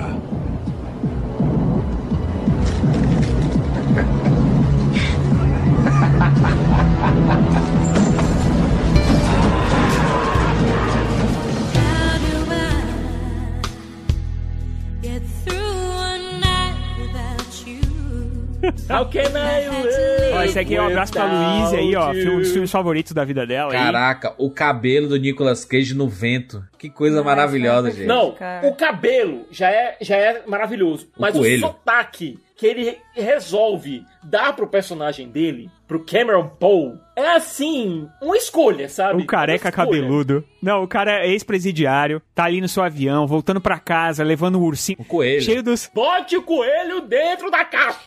É, é, e aí ele vai pegar uma carona pra ir pra casa. Era só isso. Só que, infelizmente, ele vai pegar uma carona com o, avi o avião lotado dos criminosos mais perigosos do mundo, entendeu? E aí o cara se envolve numa enrascada pra salvar uma policial. Cara, Você quer um roteiro mais estapafúrdio? É bom que demais, bom Não demais. existe. Oh, tá bem longe de ser mais estapafúrdio. Eu, eu acho bom demais. Ô, ô, Rogério, Rogério, o Coné é um filme bem maneiro. O, Sa- o Simon West era, era um jovem Michael Bay. Era um jovem Michael Bay na época. Ele tinha um elenco. Olha que elenco maravilhoso. Você tinha o Nicolas Absurdo Cage, você elenco. tinha o John Cusack. Você tinha o John Malkovich, você tinha o, Ving, o Ving Rhames. Cara, olha, olha a mistura desse elenco maravilhoso. tinha cara. aquele- Não, tinha o Danny Trejo, cara. O Steve Buscemi, ele fazia um personagem que não fala, não faz nada no filme, mas é tido como o cara mais perigoso do avião. O Steve Buscemi, ele, ele tinha esses personagens, né? Quer, do nada ele aparecia nos filmes. Porque a cara dele, né, bicho? Você, você olha pra cara dele e lembra de Fargo, você fala, não, esse cara não é bom na Não, cabeça. e o personagem que, ele, que colocam pra ele é assim, eles falam como se fosse o Hannibal Lecter, Sim, quase, sabe? exato. É. Mas- ele é, ele, ele é um, ele é um Hannibal Lecter, né? Porque, e aí no filme depois eles falam que ele é um, é um estuprador pedófilo, não sei o quê, e aí tem uma cena de suspense que é ele perto de uma garotinha Nossa, num, cena num parque de desgraçada, diversões. Cara, é muito esse noiado. Esse filme é muito Eu, noiado. eu arrisco Muito dizer que esse filme envelheceu bem, sabia? Eu tenho É? memórias muito boas dele. Ele envelheceu bem na tua cabeça. É que eu sei o que envelheceu mal, mais ou menos, sabe? Eu, eu, eu sinto a vibe do que envelheceu mal. Entendi. É porque esse filme, ele é, ele é visualmente icônico, ele trouxe pra gente vários memes, alguns dos melhores memes que, que a gente tem do Nicolas Cage com esse visual, essa vibe dele inteira, que foi muito boa. E o filme é muito massa. Eu acho que os filmes de ação dessa época, se você tirar como um gênero específico, eles envelheceram muito bem, cara. Até porque muita coisa foi feita de maneira prática. É. E não então, tinha CGI, né? Visualmente não, não, não envelheceu tanto. Sim, sim, sim. O- o- os histórias, as histórias são tudo uma loucura. Mas o- os filmes, assim, a ação em si é muito boa, geralmente. Do- os bem feitos, né, claro. Sim. Se for pegar os filmes do Steven Seagal, é foda. Não, Você tipo, esse aqui, ele é, ele é basicamente um. Ele tem uma, uma vibe meio duro de matar no avião, sabe? É. É, não, é, é, mas a, a real é essa mesmo. É um filme bem maneiro. De avião. Não é um filme bem maneiro. Inclusive, o próximo também é bem bom. Eu gosto bastante. Aí é- sim. Esse, não, peraí. esse é o auge. Esse Calma é aí. o auge. O melhor crossover de todos os tempos em um filme de ação, cara. A outra face. Se entrega, canalha, sua hora chegou. Bom, é melhor me acertar, Sean, porque você só tem uma bala. Você também. Olha só. Temos alguma coisa em comum? Conhecemos nossas armas. A diferença entre nós é que eu não me importo em morrer. E você sim. Sean, isso dói. Você não está se divertindo, não é, Sean? Por que não vem conosco? Terrorismo como profissão, a gente explode umas bombas, é mais divertido. Cala essa boca! Não, cala a boca você! Eu estou prestes a liberar a praga bíblica que Los Angeles merece. Mas eu posso dar uma folga se eu e meu irmão sairmos limpos. Mentira. Sei, sei, sei, sei. Você acha que eu, eu tô blefando, né? Talvez eu esteja. Mas talvez eu não esteja. Além do mais, o que você faria comigo preso? Você ia deixar a sua mulher e sua filha loucas. E aliás, como é que vai a sua filha? Já está madurinha? A sua querida Jane, o seu pesseguinho, já está madurinha? Hein? Hein? Ah! Tá bom. Tá legal. Por favor, não atira em mim. Eu tô com medo, Sean. Do John Woo, Calma né? Filme do John Woo com Porque você pega. John Travolta e Nicolas Cage. Que coisa maravilhosa, gente. Você tem os dois atores mais surtados da história do cinema. E você tá pedindo pra que um consiga ser mais surtado do que o outro o tempo todo. Então esse filme é uma verdadeira fábrica de memes por minuto. Este filme é sensacional. Obrigado. Pronto. Obrigado. É, É muito isso. bom. É muito- Cara, esse filme, esse filme eu chego ao ponto de dizer que ele é perfeito em sua execução. Eu diria. Eu diria também. Eu diria com tranquilidade, entendeu? Cara, porque assim, tá todo mundo muito acima. Mas é de propósito. Você entende? Cara, faz parte da experiência desse filme. Eles trocam de face e o Nicolas Cage interpreta o John Travolta. Quando você tem o Nicolas Cage interpretando o Nicolas Cage no começo, a cena dele lá no coral da igreja já começa ali. É porque é o Nicolas Cage 3.0, entendeu? É um personagem que tá fora de si, assim. É, é, é impossível existir algo daquela forma. E aí o, o coitado, depois do, do, do John Travolta, tem que interpretar este Nicolas Cage 3.0. E ele consegue. É essa que é a grande sacada, Não, e entendeu? pior, a cena que ele tá lá no- na prisão, certo? Tá no chão lá depois de levar um soco. E aí ele começa assim com a cara meio chorosa, aí depois ele diz, eu, tenho que ser o Nicolas Cage, não. É, ele arregala os olhos, assim. Eu, É muito eu, bom, eu, tenho que, eu, tenho que arregalar os olhos, eu tenho que parecer esse maluco. E o John Travolta, quando mostra o Nicolas Cage lá naquela prisão, que é uma prisão inacreditável, que é um navio, né? Um petroleiro, um Com negócio do gênero, assim, muito maluco. que todo mundo fica preso no chão. Você, mas você olha nos olhos do Nicolas Cage e você consegue ver o John Travolta lá dentro preso. Sim. Sabe, sabe Black Mirror?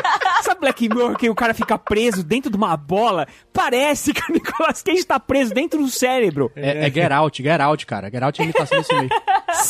Sensacional. Esse, filme é filme fantástico, aqui- tem umas cenas espetaculares nesse filme. É, tem uns diálogos que são surreais, assim, Tudo, sabe? tudo. Não, o John Woo, o John Woo tava no limite, cara. É, meu, é o ápice da carreira pra mim. É o ápice da carreira do John Woo esse filme. Eu sei que tem os outros filmes dele que são muito bons, os filmes eh, da China, é, eu sei. Mas esse filme aqui eu acho perfeito. Em Hollywood foi o ápice da carreira dele, de longe. Sim, tem a câmera lenta, tem as pombas, tem tudo, tem tudo, tem tudo esse filme. Perseguição de barco. Foda, tem foda, arpão. foda. Tem gente Foda. fazendo Kung Fu com um fiozinho pendurado que dá pra ver perfeitamente o fio. Chupa James Bond. Mas Cara, é olha, você- vocês não ficaram com a impressão, sabe, de que quando o Nicolas Cage vira o de outra volta, certo? E vai lá pra casa, encontra Joan Allen e tal. Ele parece ser um marido melhor. O Nicolas Cage virado no de outra volta Do que parece ser um sim. marido melhor do que o de outra volta. O marido e pai, aliás. Eu não sei se a gente pode falar muito isso, porque, assim, se a gente for levar hoje em dia, né, a história, assim, se você levar hoje em dia, é um abuso, né, cara? É, tipo, o cara abusa, porque ele não sabe que é o bandido, ela não sabe que é o bandido que tá dormindo com ela. Porém, ela fica muito feliz, né? É, e assim, eu acho esquisito que um bandido surtado que a gente viu na- no primeiro terço do filme seja aquele cara, entendeu? Então, eu não sei, cara. Esse filme é. Esse filme, ele, ele é. ele- esse filme, ele tinha que ter ganho o Oscar, cara. Então, mas é o que Sério. eu falei, ele é uma ideia muito questionável. assim. Muito questionável. Muito, muito questionável. É tipo, se eu fosse você, do Nicolas Cage. É um transplante de face. Não, e os efeitos na época eram Não, muito desculpa, bons, não hein? apenas de face, mas de pelo também, que eles ajeitam o pelo pra ficar um igual ao do outro. O, for- o formato do corpo dos dois é completamente diferente. Completamente. Olha isso, quem é que teve essa ideia e pensou assim: não, vamos fazer o seguinte: a gente traz o John Travolta e a gente traz o Nicolas Cage. E eles, e eles vão fazer isso aqui. Eles vão conseguir fazer esses papéis. E, e deu. E funcionou. E, e digo mais: não, cara, não, não teria funcionado com, com outra dupla. Porque você precisa se dedicar em, em outro nível, né? Isso aqui eles ficaram assistindo a gravação das cenas dos o- do outro, ficaram aprendendo e tal, né? Várias duplas de atores foram consideradas, mas, tipo, se fosse qualquer outro, não seria o que Não é seria. esse filme. Não seria. Não, não, não, não, não, não. Ele é E- o que ele e- é por causa disso. E o personagem do Nicolas Cage nesse filme, inclusive, é um, é o melhor Coringa do cinema. Sim. A- a- infelizmente, e sim, eu acho que infelizmente esse filme tá esquecido de- é, nos últimos tempos aí. Também porque ele é meio errado. É porque não passa mais no Domingo Maior. Eu faria um Rapadura Cast só sobre ele de duas horas. Cara, o que eu acho, eu acho Facinho. que rende. Eu acho que rende. Se as pessoas quiserem, manda aí pro Jurandir, que é ele que manda. Eu acho que Eu vale um, um episódio que é, que é a Rocha com o e Face Off no episódio só, hein? Muito bom, muito bom. Esse foi em 97. Lá em 98, Nicolas Cage vem pro amor. Vem pro romance. porque Nico- Nicolas Cage ama. E ele faz Cidade dos Anjos. Meg. Vou buscar ajuda. Você está aqui. Eu pre- preciso buscar Não, ajuda. não, não. Não vai. O motorista já pediu. Por favor, fica comigo. Por favor, eu tô com medo. Com muito medo.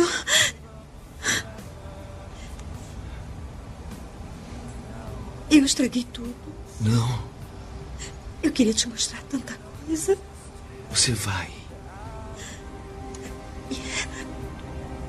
Você veio de tão longe. Eu sinto muito.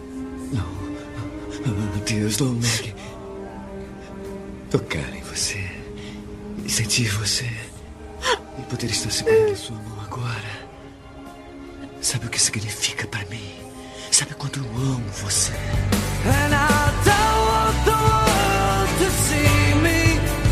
Cause I don't think that they'd understand. Solta a música, Joel! Caraca, Caraca, um clássico, uma das melhores trilhas sonoras dos anos 90 ali, só música boa, música do Seal. Foi, onde- foi onde eu descobri o Seal, inclusive. Música do Google Dolls, cara. Google É, Dolls. metade desse filme é Aires de Google Dolls. Sim, claro. pô. Metade, assim, eu não tô. Gente, eu não tô exagerando. 50% do apego emocional que você tem a esse filme, da memória, da coisa que faz o, o- borboletas no seu estômago, é essa música, cara.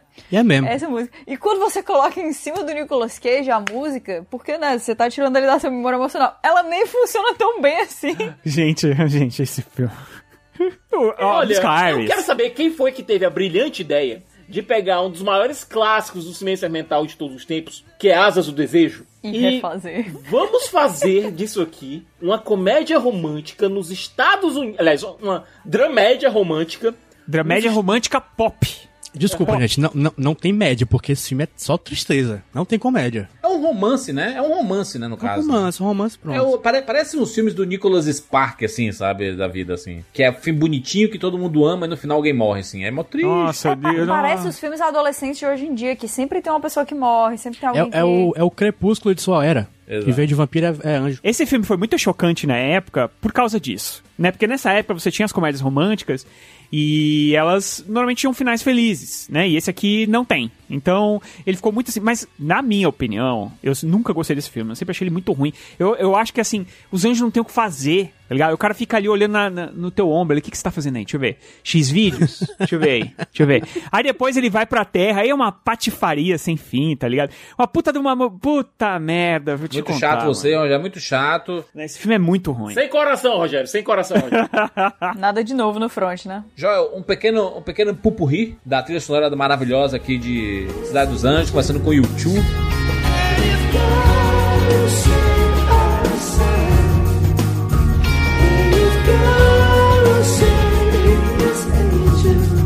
Depois indo pra Alanis Morissette.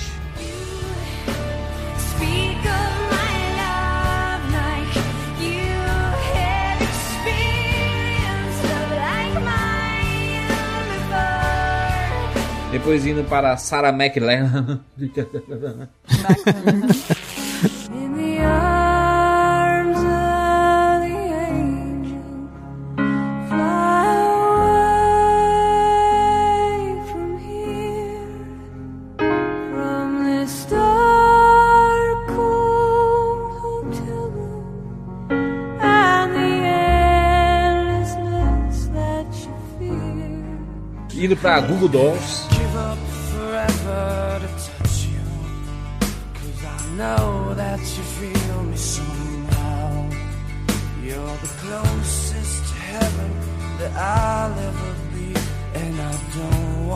go home right now. Indo pra Eric Clapton. Now you're laughing pretty baby.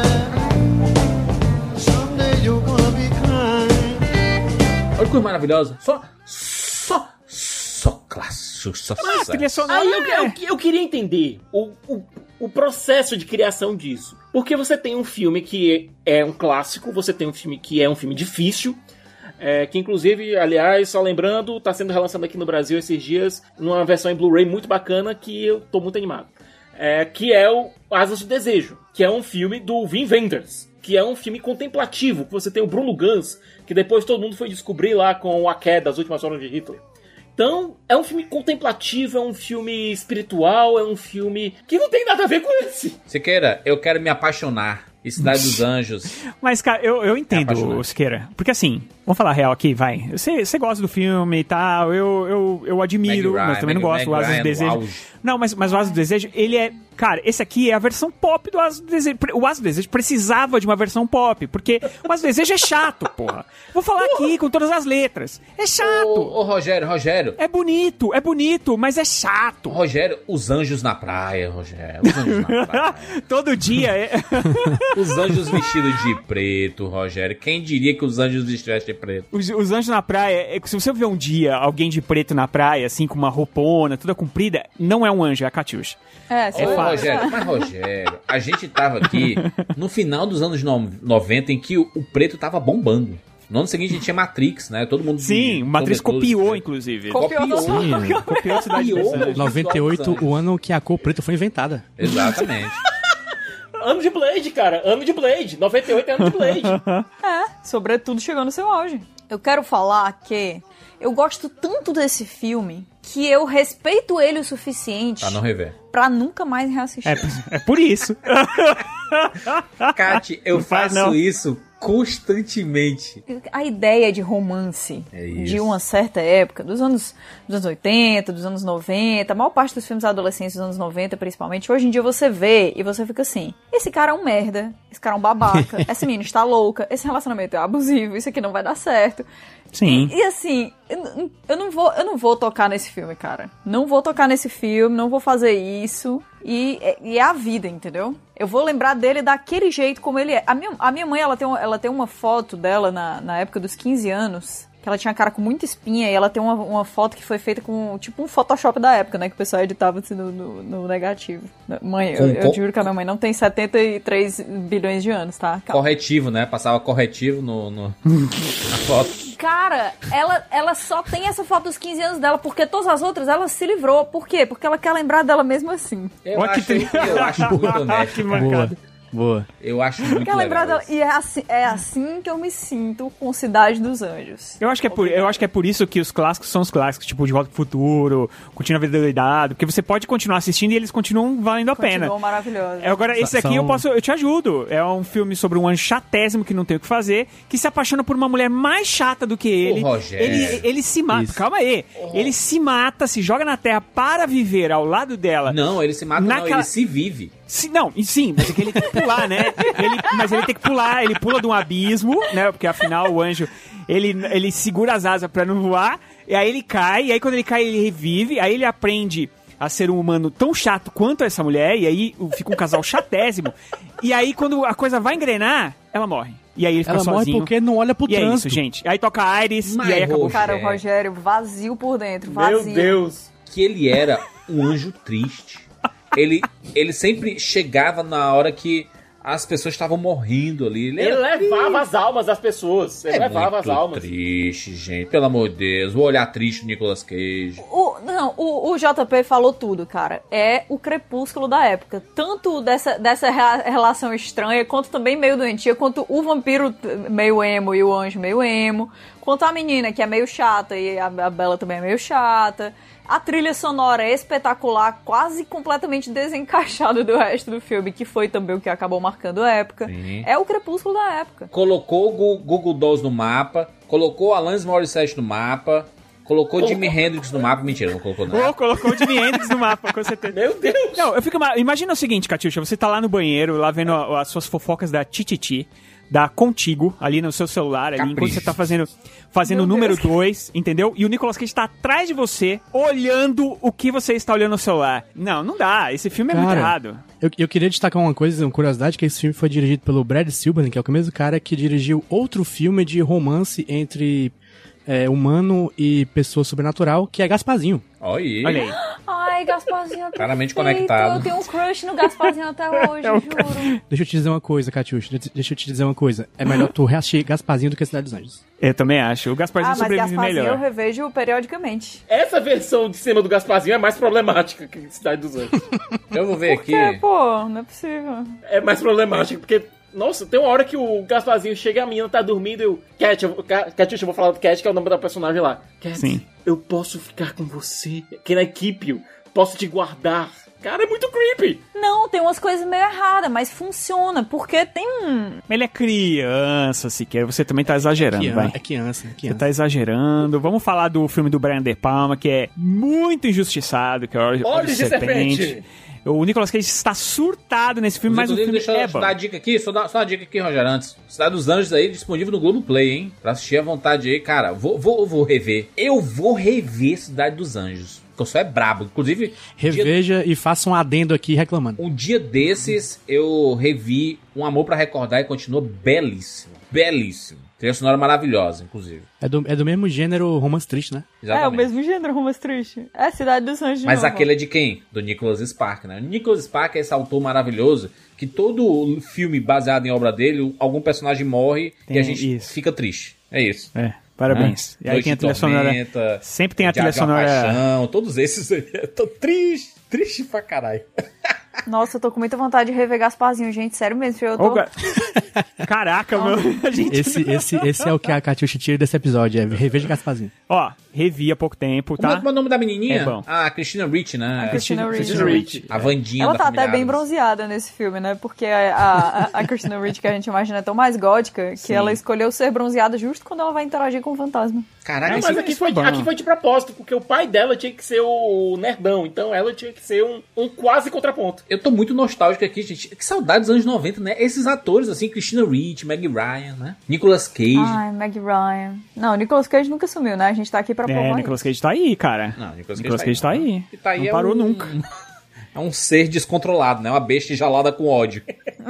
Ele tá voltando, ele tá voltando. O que a gente pode dizer é que é o seguinte: este Nicolas Cage aqui dos anos 90 não é o Nicolas Cage que a gente vê hoje, né? Esse Nicolas Cage é um pouquinho mais contido. Todos esses filmes aqui, tirando. Hum, acho que não. Tirando que a outra não. face, ele tá mais contidinho. Ele, ele é isso, Rogério, ele é isso. Ele vai pra onde ele quer, entendeu? Ele tem total controle da- do próprio ofício. Ele pode voltar a ser o Nicolas Cage dos anos 90 a qualquer momento. E aí ele vai. Quando esperarem assim, pronto, agora a carreira do Nicolas Cage deu certo. Aí ele, não, eu vou subverter expectativas aqui, vou fazer um filme horrível. Aí depois ele vai lá e ganha um Oscar. É isso. O que eu, o que eu É acho isso que a diferença dessa época pro, pro de hoje é porque hoje ele, ele é exagerado na sua atuação. Antigamente ele tinha que gastar energia nas cenas de ação, que hoje ele não faz mais também, né? Sim. Então ele tinha isso. outro, outra, outro outlet pra sua, pra sua energia. É no, no Olhos de Serpente que ele faz um, um investigador lá em Las Vegas, né? É Las Vegas, né? É na Atlantic não, é City. Atlantic City. Atlantic Então City. vai ter. é, aliás, a, a cena desse filme é incrível, porque vai ter uma, ter uma luta de boxe e aí acontece um crime. E aí ele é o cara que vai. Que, na verdade, na verdade, ele é, ele é o detetive, né? Eu, não- faz tempo que eu não Ele é um policial corrupto. Exato, isso. E aí ele vai investigar porque ele tá sendo é, arrolado naquele crime e tal. Cara, esse filme é muito legal. Ele tá bem. Hoje em dia tem vários memes que são desse filme. Essa cena, essa cena inicial é, é um plano de sequência de uns 10 minutos. É foda. Cara, Brian de Palma, cara. Muito Brian De Palma. Olha, aí que tá, né? Vamos ver, olha os caras com quem esse cara trabalhou, o Nicolas Cage, né? O Brian De Palma, ele trabalhou com o, o Martin Scorsese, que a gente vai falar daqui a pouco. Ele trabalhou com... Coppola. Com Coppola. Ele trabalhou com o John, o John Woo. Ele trabalhou com... Cara, Spike Jones. Muita gente. Ele trabalhou David com o- Lynch. o David Lynch, Charlie Kaufman. Cara, mas ele trabalha tanto, Rogério, que é. é Cansou. Assim, matematicamente falando, ele vai trabalhar com a galera foda, porque não dá. Ele trabalhou com o Joe Schumacher, olha aí, ó. É saudoso. É uma questão estatística, cara. Inclusive, já podemos falar aqui sobre 8mm. Cara, 8mm me traumatizou tanto, Pesado, cara. filme pesado. O já saudoso Joe Schumacher, né? Eu tenho, eu tenho uma história com esse filme, rapidinho. É, eu assisti esse filme no cinema na época que passou e eu tinha 18 anos, né? Não é isso? Ele é de 98. E eu lembro que na é 99, né? Eu tinha, eu tinha 19 anos. E eu lembro que eu assisti e fiquei bem chocado na época e tal. Achei o tema super forte e tal. Esse sim é um filme que, se você reassistir hoje, se você assistir ele adolescente naquela época e assistir ele hoje, ou pós-adolescente como eu era, né? É um filme, cara, que ele desandou demais, assim. Mas demais, demais, Essa demais, época demais. após a adolescência. É. Não, então, porque, cara, hoje em dia ele é um filme, assim, patético. Pra falar a verdade, que ele é patético. Assim, no, jeito que ele quer explorar o assunto que ele quer, entendeu? É tipo mostrar a pornografia como o mal do universo. Tipo, ele, é- ele é bem, bem errado. Bem errado, assim, acho que em todos os sentidos. E na época eu lembro que eu fiquei muito, muito chocado.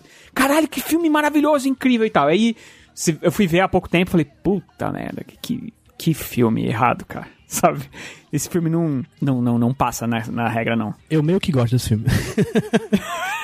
é o que eu tenho pra dizer. Eu acho legal. Ele é, ele é todo errado mesmo, e- mas, tipo, tem, tem a atuação massa do Joaquim Fênix Ó. Joaquim Fênix, sim. nesse filme. Joaquim. E, mas é, é- é- é tipo uma realidade completamente deslocada, assim. É muito deturpado, cara. Ah, como é que a gente pode explicar? Ele é tipo como se ele fosse um filme que assim, é, ele quer ele quer vender a ideia de que é proibido fumar. Então ele vai pegar e vai fazer o cigarro pelado, ele vai fazer o cigarro com veneno, ele vai fazer o cigarro é errado. Ele exagera o ponto dele pra fazer. Exato. Pra provar a teoria. É, mas, focando no filme em si, pós 96 eu tenho certos problemas com o Joe Schumacher. Eu gosto desse filme também, relativamente. Por quê? Você tem o Nicolas Cage e o Joaquin Phoenix em boas atuações. é, a forma como o Joe Schumacher ele conduz o filme é bem bacana. O roteiro do Andrew Kevin Walker não é assim dos melhores, sabe? E meio que mostra que o Andrew Kevin Walker ele só funciona funciona mesmo quando o roteiro dele tá nas mãos de um diretor extremamente competente, tipo o David Fincher fez com Seven. Sim, não, a ponto, a ponto de, é, tem um personagem mascarado durante todo o filme, que ele é um assassino e tudo mais, né? E é um cara super forte, e assassino, ga- mata garotinhas e tudo mais, né? Que é o, é o ponto principal do filme, que é o snuff filme, né? E o, e o Nicolas Cage, ele assistindo o snuff filme, é assim, a interpretação mágica. É Nicolas Cage, ele botando a mão na testa, assim, aquela coisa assim. Mas aí chega no final do filme, aí quando ele tira a, a máscara do Fortão, é um nerd. Tipo, é esse o filme, tá ligado? É um filme super sério. Caraca, Que aí o cara é o Fortão, aí o cara bota o óculos e ele cuida da mamãe, tá ligado? É esse filme, sabe? É, é- não, não- É um incel o o vilão do filme. É. então, Ali em 99, Nicolas Cage vem trabalhar com Martin Scorsese, com Vivendo no Limite. Cara, cara de super cine, né? Vivendo É. Limite, thrillerzão. Esse nome é muito. Nicolas Cage faz um motorista de ambulância, que, né, ele, ele é o, o motorista do SAMU, assim, basicamente, né? Sim. E aí é, é de, é de uma área bem, bem perigosa, assim, de Nova York. Galera que leva tiro e facada, não sei o quê. É Hell- Hell's Kitchen, não é? Hell's Kitchen, Hell's Kitchen. Sim, sim, do Demolidor. E aí, os fantasmas do- dos mortos começam a assombrar o Nicolas Cage, mano. Meu Deus do Sim. céu. É porque ele, ele toma umas também, é, ele, ele toma uns remédios também, né? Então ele é viciado em remédio e tal. E Aí- tava com a Patrícia Arquette, tá? Né, no filme, que é a mulher dele, no caso, né? É, esse filme ele marcou o reencontro do Scorsese com o Paul Schrader, que foi o roteirista lá de Taxi Driver.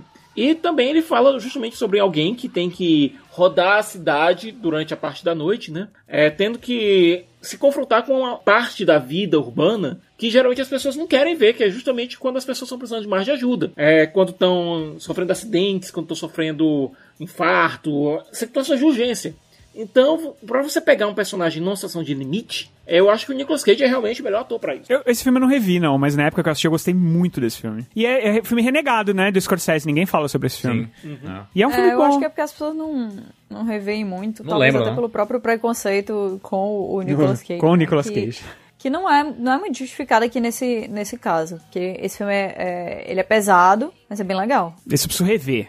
Preciso rever, porque é, reveja, eu gostei reveja. bastante, Você, né? Rogério, gostei que vê bastante. seis filmes por dia? Sim! Seis filmes por dia. Três, pô.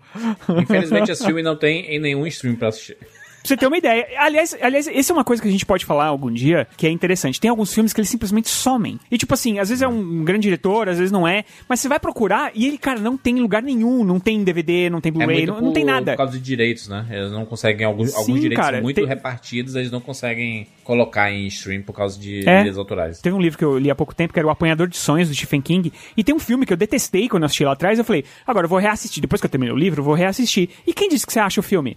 Você não acha em lugar nenhum. O filme é, é muito é muito estranho. Vamos lá para os anos 2000. Anos 2000 que foi muito importante porque surgiram dois filmes. Eu ia falar duas franquias, mas é, na verdade é uma franquia, né? Surgiu nos anos 2000.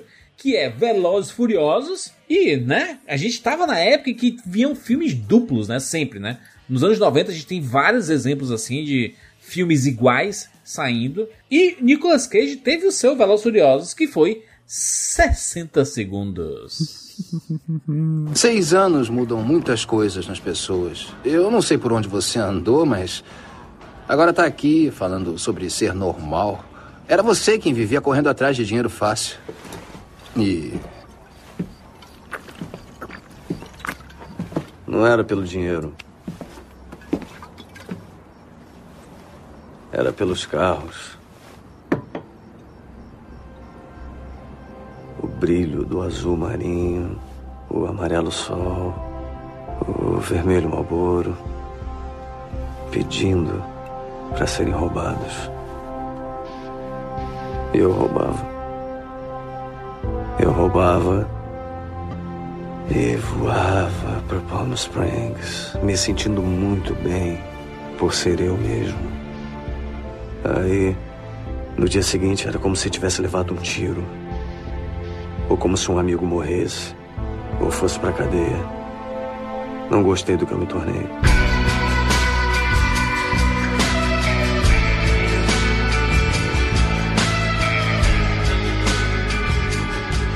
Três coisas que você lembra desse filme. Angelina Primeiro é a Jolie. cena do Nicolas Cage Angelina lá Jolie. com, com, a, com a testa lá, com a cena de concentração dele. Acelerando. A segunda, Angelina é, Jolie na marcha. A segunda é Angelina Jolie. A terceira é Painted on my heart, drowning on my soul. Não, o que, eu, o que eu lembro mais é Low Rider, que tem ele tá. Sim, que é. Sim. It's a little higher. Pam, pam, pam, pam, pam, pam, pam. Eu lembro muito do, eu lembro muito do cara comendo um sanduíche em cima de um defunto. Esse filme é ruim Lembranças, demais. né? Memórias. Esse filme é muito bom, gente. Você não é sei- maluco, esse Não filme. parece a gente falando aqui, mas esse filme é muito bom, é muito divertido. Ele é um tosco que vira meio negativo e você se diverte muito com ele. Cara, eu vi esse clipe tão infinitas vezes na afinada. Afinada não, deve existir ainda. TV União daqui de Fortaleza, cara. Painted on My Heart. Eu, o que eu achava, É tipo como se eu tivesse revisto o filme 70 vezes. O que eu achava maravilhoso desse filme é porque é, o nome do carro do Nicolas Cage é o nome da minha mãe. É, nesse filme é bandido que é, sequestra uma filha, não é isso? E aí ele tem que fazer um O trabalho. irmão, o irmão, não, não é a filha, é o irmão. O irmão, isso, é o Giovanni Ribisi, inclusive, não é? O irmão dele. Acho que é isso, é, aí o- é, o, é, sequestram. o, é, o, é o irmão da Phoebe. É, ah, é isso mesmo, é o Giovanni Ribisi, aí ele tem que. O Nicolas Cage tem que fazer o último crime, que ele não queria fazer mais. O último crime, que na verdade são vários crimes, né? Roubar 50 carros. Exatamente. Esse, esse filme é muito bom porque em algum momento eles falam que o Nicolas Cage era responsável por 60% dos roubos de carro da cidade, cara. é um número alto assim, não lembro se era 60 mesmo, mas era um número muito alto de roubo de carro. Ele é o cara mais foda. E a Angelina Jolie tava ali, na, tava começando assim, tava ficando conhecida nessa época, né? Tava virando uma, Não, uma ó, estrela. aliás, né, um- então. não é uma noite, são três noites. Ele tem três dias pra roubar 50 super carros exóticos. Não pode ser, vou roubar um Celtazinho ali, sabe? Vou roubar um Corsa, um, um Escort. Um Monza, Um Celta 2013. Del Rey. um Fiorino, um Towner. Não, é isso. Ainda bem que ele não tá no 92. Brasil, mano.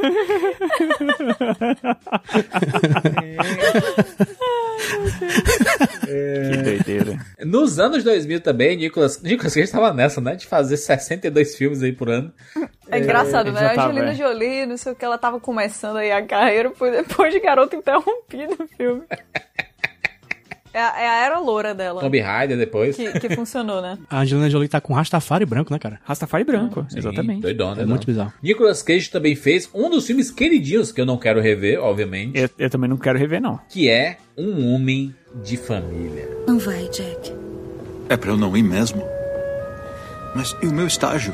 Acredita, eu sei, eu sei o quanto essa oportunidade é incrível pra você. Pra gente, Kate. Isso, pra gente. Mas eu tenho medo de que se entrar naquele avião. Olha, a gente tá no aeroporto. Ninguém raciocina direito no aeroporto. Então vamos confiar na decisão que nós já tomamos. Você foi aceita em uma das melhores faculdades de direito do país. Eu consegui esse estágio no Banco Barclay. É um grande plano, amor. Quer fazer uma coisa grande, Jack? Vamos esquecer do plano.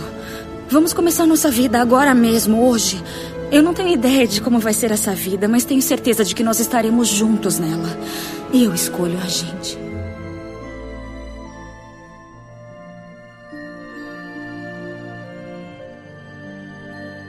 Vou dizer que pode rever. É? Filme gostosinho, filme legal, filme família, filme feliz e triste ao mesmo tempo. Mas é bem legal esse filme. E a única coisa que tem de escroto nesse filme é o diretor. O resto tá O boa. Hatton, né? Mas o, esse filme, ele é um remake, assim, espiritual do A Felicidade Não A Se felicidade Compra, não né? se compra. É, é meio que uma imitaçãozinha. Então, ele é uma felicidade não se compra mais contemporânea, assim. Nicolas Cage, o pai de família, que tá desiludido e tudo mais. E aí vem um anjo. Ele quer se matar, né? É ao contrário. Ele é um, ele é um ricão que é solitário, não sei o quê.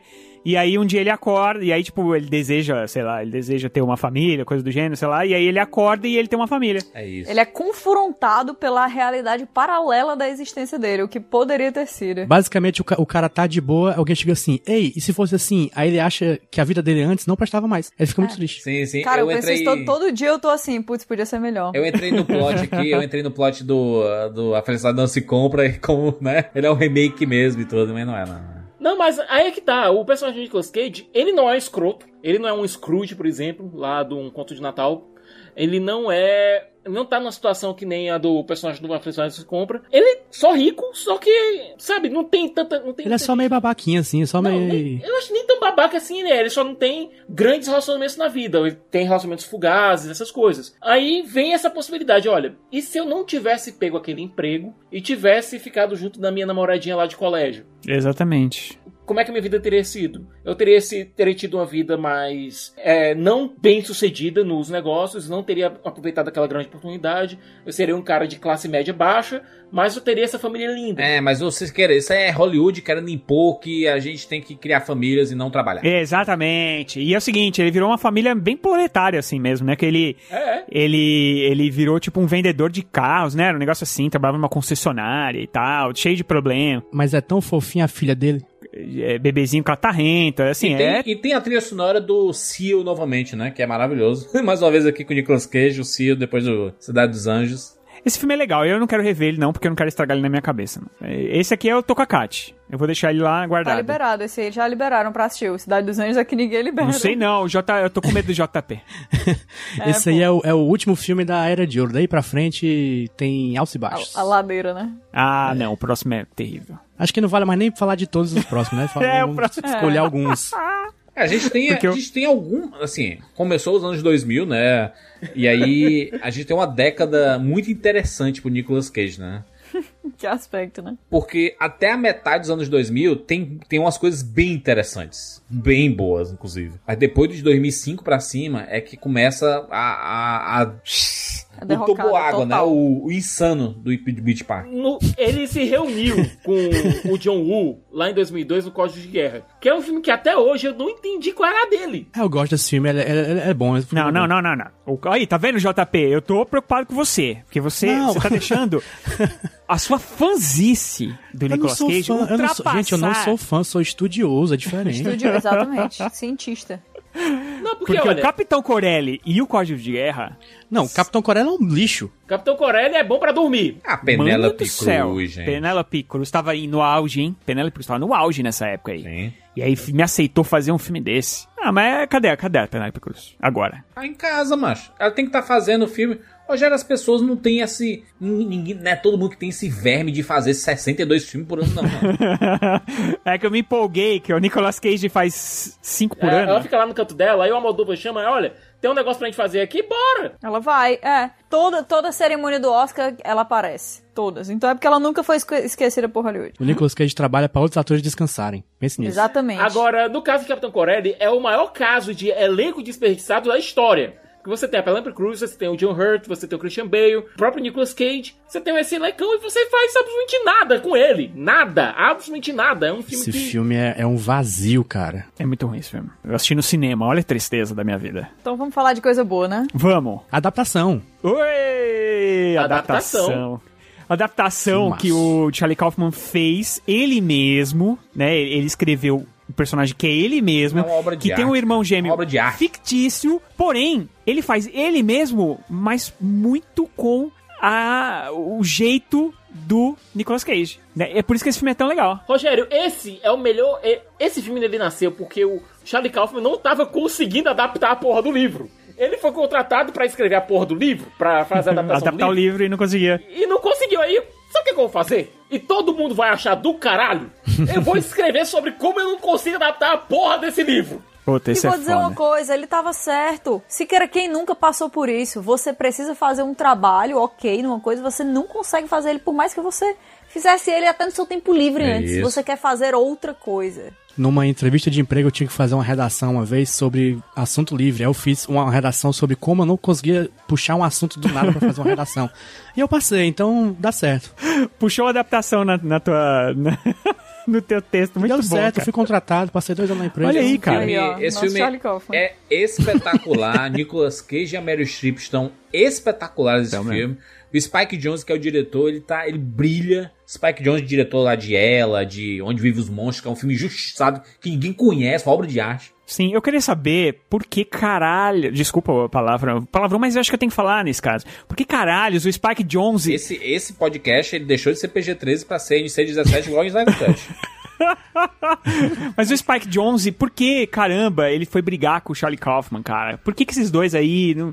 Porque eles funcionavam tão bem juntos, assim, né? Porque os dois filmes que eles fizeram juntos são tão incríveis. E aí depois eu acho que o Charlie Kaufman, quando ele faz filme sozinho, Alguns são até bons, né? O, a animação que ele fez lá é bem boa e tal, mas ele nunca alcança o que o Spike Jones fazia com ele. Um entendia tão bem o outro, me parece, né? Às vezes algumas amizades não se sustentam. O Spike Jones era o cara que normalizava a loucura do Charlie Kaufman, né? Exatamente. Eu Exatamente. acho que ele não gostou mais de ser controlado. É, mas cara, imagina onde vivem os monstros. Eu acho bom, mas eu não acho tão bom assim qu- quanto o Jurandir. Meu Deus, Rogério. Mas, mas eu fico pensando o seguinte, Rogério, mais uma imagina... vez se provando uma pessoa vazia por dentro. Calma aí, gente. Eu tô dizendo que ele é bom, eu só não acho ele tão bom como vocês acham. Porém, eu acho que esse filme, por exemplo, se tivesse o Charlie Kaufman como roteirista, pra mim seria um filme transcendental, talvez. Entendeu? É esse que é o negócio. Eu acho que é, o, o Charlie Kaufman ele tem uma, ele tem uma, uma coisa assim que ele, ele avança o sinal, sabe qual é?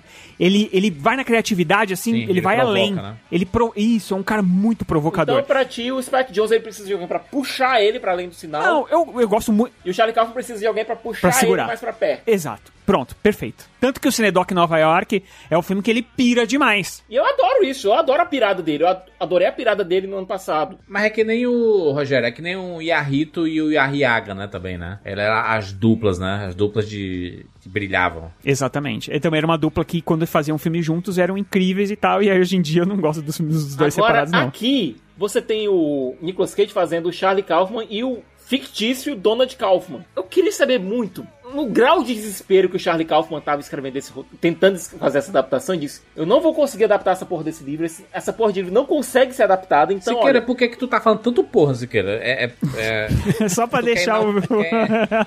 É, é o clima Nicolas Cage, cara. O clima Nicolas É, Cage. bom. É o Siqueira do mal. O Siqueira jaqueta, jaqueta de couro aí, ó. Você chegar ao ponto de ter que criar um irmão gêmeo inexistente pra você. Colocar você e esse irmão gêmeo no, no roteiro. Porque, olha, o Charlie Kaufman tinha acabado de sair de Quero Ser John Malkovich. Então todo mundo via ele como um gênio. Não existe nada mais pesado que isso, Siqueira. Pois é, vem essa pressão absurda e olha, seu próximo filme você vai adaptar esse livro, você vai fazer uma coisa gigantesca, você vai fazer um, vai fazer outro sucesso e fundiu a cabeça dele literalmente.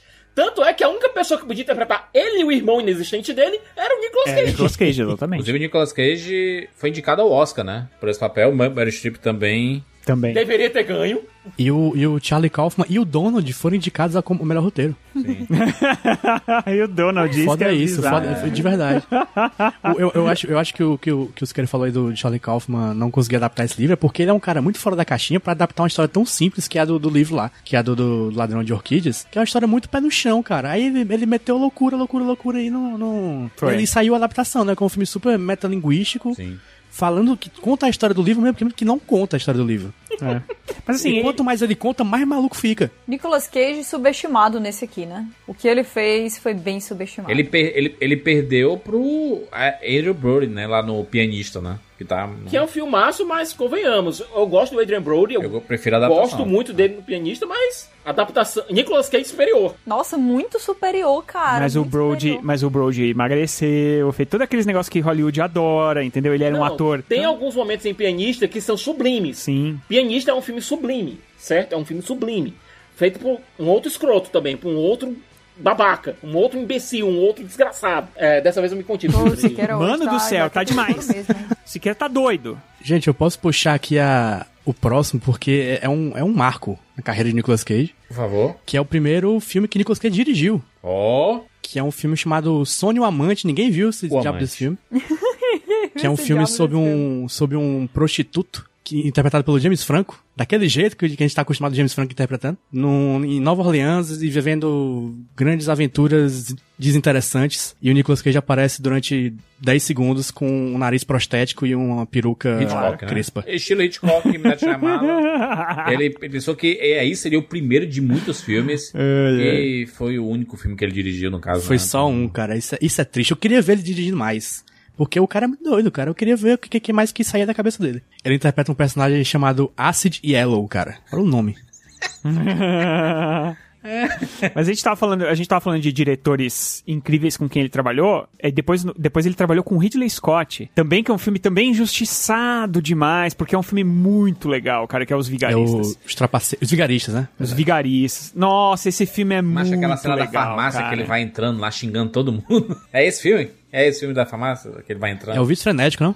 E olha, tem. Você tem dois atores que são carisma puro, que é o Nicolas Cage e o Sam Rockwell. Na hora que você coloca esses dois juntos... E tem a... Não, e peraí, tem, você tá esquecendo da Alison Lohman Não, eu ia lá. puxar Que ela agora, porque o twist da personagem dela, fenomenal, é absurdo, cara. é muito... Esse filme é... Cara, esse filme é muito esquecido. Esse é um dos filmes também que você não acha em lugar nenhum. Não, você pode procurar Esse filme é, é super cara de TV a cabo. É, e era o Ridley Scott descendo um pouco, né? Que ele tinha feito, sei lá, Gladiador, aqueles filmes assim maiores, e aí de vez em quando ele faz um filme menor. E aí ele fez esse filme aqui, cara. E é um, é um personagem muito interessante, assim, né? Que ele é cheio de... Muito. De manias, assim, é uma pessoa doente, né? Acho que ele tem toque, né? Transtorno obsessivo compulsivo, uma coisa assim. Não, é um vigarista que tem toque, né? Porque todos eles são todos picaretas e tal, e, e é, é- cara, ele tem é uma vibe muito muito divertida esse filme. É muito interessante, cara. Ele faz um personagem muito massa. Eu vou, eu vou dizer aqui um filme que eu gosto do Nicolas Cage, A Lenda do Tesouro, filme dirigido pelo John Tetetaub, diretor lá de Mega Tubarão. Jurandir, nós temos que roubar a declaração da independência. Acho legal, uma vibe Indiana Jones, Eu acho que já dá pra falar do. da- acho que nesse bloco dá pra falar logo de Tesouro Perdido 1, Tesouro Perdido 2 e de Aprendiz de Feiticeiro, que também é do mesmo diretor. E é basicamente a mesma coisa, só que com magia. E o Nicolas Cage de capa. Isso. E o cabelão, né? É. Que são todos filmes da Disney. São filmes divertidinhos, tipo, inofensivos. Divertido e inofensivo são a Lenda do Tiro Perdido 1 e 2. O Aprendiz de Feiticeiro é só ruim mesmo. Muito. Eu não acho tão ruim também não, Siqueira. Ok- okzinho. Ele tem, ele tem boas cenas de, de ação, assim, bem, bem visualmente O que, interessantes. o que faz com que o A Lenda do Tesouro Perdido funcione é porque o Nicolas Cage tá lá front and center, sabe? Ele é o foco. Na hora que você bota o meninozinho lá pra fazer o, o Aprendiz de Feiticeiro, nossa, é tão desinteressante, é tão... É tranquilo, é tudo, é tudo filme inofensivo. Mas não é tão legal quanto a Lenda do Tesouro Perdido. Cara, mas esses Cara, filmes aí, ó, você é- é assistindo legal. ele, deitado numa rede, domingo à tarde, com ar-condicionado, num temperatura massa, todo cortado, perfeito, cara, perfeito. Ah, mas aí também se eu assistir qualquer coisa nessas circunstâncias, é ótimo. Os Então, editores, os editores da Globo, eles, eles destroem muitos filmes, né, cara? Eles transformam filmes de duas horas em 50 minutos. Como que eles conseguem fazer isso, gente? Pelo amor de Cara, Deus. o, o King Kong do Peter Jackson é perfeito na temperatura. Caraca, bicho, fica bom, mas aí pode ser que o filme fique é, bom, né? Fica bom, fica Porque bom. o Peter Jackson não sabe cortar. Os caras do assim. nada, eles pensam assim, ó. Eles, eles, eles têm que fazer um intervalo, né? É, tem que colocar uns três, quatro intervalos assim no filme. E aí chega um determinado momento que ele fala assim, cara, esse trecho aqui de quatro minutos, ele não, não faz sentido pro filme. Aí eles tiram e quando volta do intervalo já tá lá na frente. É isso, entendeu? Sim. É, isso aí. Não, eles Cara, fazem, a cara, liberdade, o nível da liberdade criativa que a pessoa tem que ter pra dizer assim, eu vou cortar esse filme. Não, sabe que eu, sabe, sabe que eu já pensei muito nisso, já pensei, já discuti. Eu, eu, eu queria muito conversar com alguém que faz essa distribuição, que vende os filmes pra TV, porque no caso da Globo deve ter assim, é, por exemplo, os caras vendem um filme, cada filme custa, sei lá, 10 mil, você pode exibir ele é, duas vezes, não sei, alguma coisa do gênero. Pra Globo, a Globo deve pagar 13 mil ou 15. Ela paga mais pra quê? Pra que ela. E assim, eu pago mais, só que eu vou cortar o filme inteiro. Eu vou, eu vou passar o filme do jeito que der. Aí os caras, tá bom, show. Tanto que os filmes da Marvel, eles colocam as cenas pós-créditos todas juntas. O filme nunca termina. É. tá ligado? Aí, e aí, de repente, eu tava assistindo o Homem-Formiga esses dias, e aí, de repente, vem uma cena que tá no Guerra Civil. Aí eu, porra, mas peraí. O que que tá acontecendo aqui? Foi um Vingadores que eu vi assim, eu disse assim, cara, o Vingadores ele tem duas horas e 20 minutos. Ele, eles vai colocar na Globo assim, aí quando eu vi a programação, tinha assim, é, o filme e logo em seguida tinha o futebol. E o intervalo assim, Putz. era uma hora Uma e hora, eu já vi 35 isso. minutos. Eu, meu Deus, como é que eles transformaram duas horas e 20 em uma hora e 35? Eles tiraram uma É, hora você de filme, você cara. assiste também pela curiosidade científica. né? Sim, claro. Teve um corujão que eu já vi. Que o filme começava às quatro da manhã. Eu não lembro qual filme era agora, tá? Mas ele começava às quatro da manhã e obrigatoriamente ele tinha que terminar às cinco, porque às cinco entra, entra um jornal ao vivo. Eles, eles pegaram um filme e botaram em uma hora, cara. Rogério, pra, muito, pra muita gente, assistir o filme em streaming, ele é a versão estendida desses filmes. É. É uma libertação, tipo, caramba, é outro filme.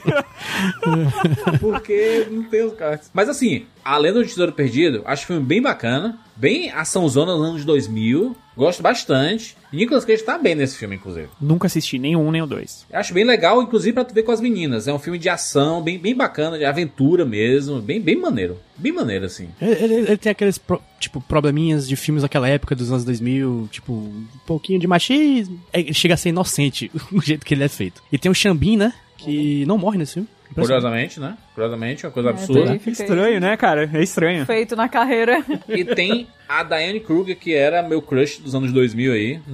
Era? Essa mulher continua sendo crush até hoje. Mas é porque mudou, né? Eu- eu- as, as minhas crushes elas são por décadas, Siqueira. Primeiro a Brigitte Fonda, anos 90. A Diane Kruger, anos 2000. E de 2010, de 2010 a, a, Rebecca Ferguson. E depois, é, aí de, de- da década de 20 ainda tá sendo construído o crush, né?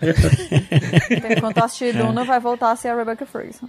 Provavelmente, Sim. que ela ainda tá imbatível. Cara, 2005, vou dizer um filmaço, tá? Filmaço. E não, e não permito ninguém discordar disso. Não. E olha o diretor. Olha o diretor desse filme. Andrew Nichol, o Senhor das Armas. Existem apenas duas tragédias na vida. Uma é não conseguir o que você quer. A outra é conseguir. Isso é seu?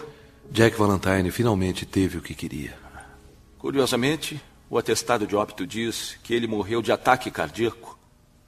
Falsificar um atestado de óbito? Isso não vai me deter. Está certo. Como sempre, você está certo. Que filme espetacular. Esse filme é muito bom. Esse filme é espetacular. Jared Leto tá bem pra caramba nesse filme também. A, a cena inicial é inacreditável.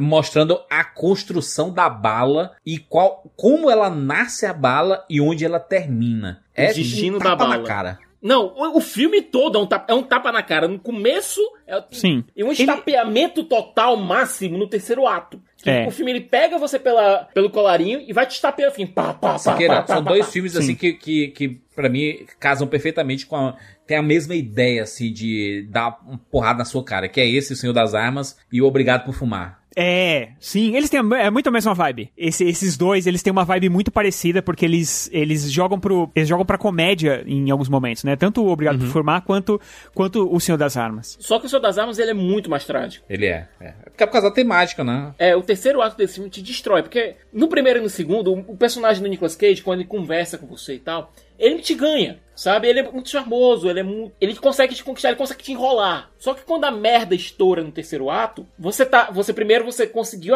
é, ele conseguiu te conquistar um pouco. Ele te deixou preocupado, porque esse personagem ele é muito autodestrutivo. É, ele te deixou preocupado com o irmão dele, que também é mais autodestrutivo do que, do que o protagonista, mas ele tem uma fragilidade lá, porque o Gerard Leto, aqui em Requiem para um Sonho, ele consegue colocar um. Ele consegue retratar uma fragilidade, ele consegue retratar uma fraqueza, que meio que faz com que você se preocupe muito com o andar da, da carruagem com ele. E chega no terceiro ato, você é destruído por tudo que acontece, e tem aquela cena com o Ethan Rock no final, que você fica olhando e fica assim, pra que foi tudo isso? E o personagem do Ethan Rock tá pensando a mesma coisa. É isso. Pra que foi tudo isso? É muito, cara, é fantástico, inclusive depois pesquisem o pôster do Lord of War, né, do Senhor das Armas. O pôster é o Nicolas Cage feito de balas assim. Eu acho, cara, Bom demais, bom demais. muito bom. Ali em 2005 também, o Nicolas Cage fazendo 300 filmes, né? O Sol de Cada Não. Manhã, O Ah, Homem do ok. Tempo. Eu gostei É, desse filme. Esse filme era legal. Eu, Esse eu filme não, é legal. Eu também eu não reassisti não pra saber se ele continua Esse bom. filme eu vi há pouco tempo. Michael É dirigido pelo Gore Verbinski, né? Com trilha do Hans Zimmer, muito boa a trilha, diferente. Tipo, muito reggae na trilha. É um filme, é um filme meio. ele é- eu acho ele meio o homem de família ao contrário, assim. Sim, é porque o cara, tipo, é, o- é o extremo loser, né? É o cara que, É. cara, tudo O cara dá se errado. tá separou, ligado? né? Tá sozinho tudo dá errado. e tudo mais. Mano, o cara. Tipo, né, a- a- tem até o, o pôster, é ele com um milkshake, assim, um leite, assim, É. na, na, na- na capa. E aí é porque ele tá andando na rua e simplesmente alguém ataca um copo de milkshake na cabeça dele por Várias nada. vezes durante o filme alguém, alguém taca comida nele, é muito bom. É, o negócio. Até a colher tá presa dentro do, do negócio. E, o- e o pai dele só maltrata ele também, que é o Michael Caine, fazendo sotaque americano esquisitíssimo. Cabelinho pra frente, cabelinho pra frente dele, criando o cabelo de Justin Bieber. e agora, a partir de agora, é o inferno. Agora é, o inferno. Ah, é tudo, verdade. agora tudo deu errado. Tirando, tirando esse, o Lucas o Estando Formigueiro, que é um filme legal, o resto... Não, olha. O, a- ator Gêmeas, ele tem uma história engraçada dentro do Rapadura. Toda vez que o- a gente falava de algum filme que, que era pra dormir, o PH puxava a as Torres Gêmeas. É. Esse As Torres Gêmeas era basicamente o, o Lex Luthor do PH. Cara, o, o negócio do A- As Torres Gêmeas é que se esperava, assim, é- era, era o primeiro, era um dos primeiros filmes falando do, né, da tragédia do 11 de setembro, né? Cinco anos depois só. E aí a gente falava assim, caraca, o Oliver Stone dirigindo, cara, vai ser um épico, dramático, mostrando lá os, né, os bombeiros e o heroísmo e tudo mais. E, cara, é um melodrama É horroroso, cara. punhetaço, assim, de... Ai, meu Deus, de você, caraca, não aguento. É porque, nossa. O filme não anda. Tem, tem dois filmes, assim, na real, sobre é, esse tema que são bem, bem é, focados, né? Que é o Torre Gêmeas e o Voo United de 93. É muito né? melhor, Do Paul, Greengrass. Pra mim, eles são filmes, eles são opostos. Um é anti o outro, entendeu? Porque assim, eu fiquei tão nervoso quando assisti o Voo United, que, que é um filme que quando terminou, quando ele quando acabou as letrinhas, eu, eu fiquei tão mal, assim, eu, eu tava sentindo uma coisa tão ruim. E quando eu saí, eu olhei pra cara da Camila, eu comecei a chorar convulsivamente. Convulsivamente, eu não conseguia parar e a Camila, o que tá acontecendo? E eu, eu cara, não conseguia, porque é, eu tinha ficado tão tenso durante o filme todo. A gente sabe o que vai acontecer no fim. Porém, é, é, é um desespero. Eu tenho um, uma coisa assim, as- um filme que as pessoas estão desesperadas, né? E aí tá todo mundo tão desesperado o tempo todo e você sabe que aquilo não vai dar nada, que eu fiquei tão assim, que quando terminou, eu, eu tive um colapso, basicamente um colapso, e comecei a chorar por uns 10 minutos na porta do cinema, e todo mundo olhando assim, o que, que tá acontecendo com esse cara? O do Nicolas Cage é outro filme que eu fui ver no cinema, e esse eu dormi também. Porque é muito ruim, cara. Esse filme é muito ruim. Tem uma diferença muito grande que é o seguinte: Paul Greengrass. Você pega um diretor que tem um distanciamento, certo? Paul Greengrass é inglês. Ele tinha feito Domingo Sangrento, que apesar de ter acontecido, no, entre aspas, no quintal dele, ele conseguiu se distanciar o suficiente para fazer uma versão quase documental daquilo ali, certo? E a mesma coisa que ele faz no United 93.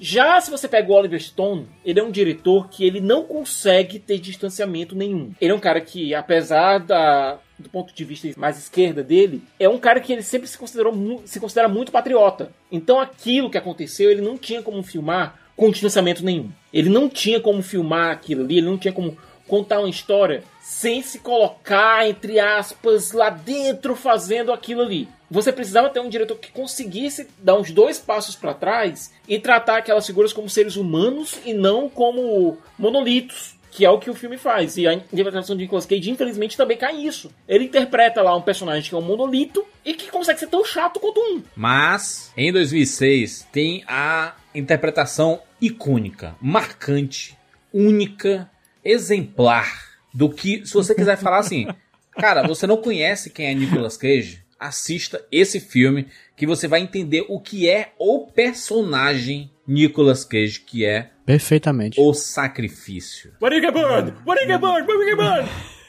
Cara, my eyes, my eyes. Oh, no, not the beast! Not the beast! Ah! Oh, no, my eyes! My eyes! Ah!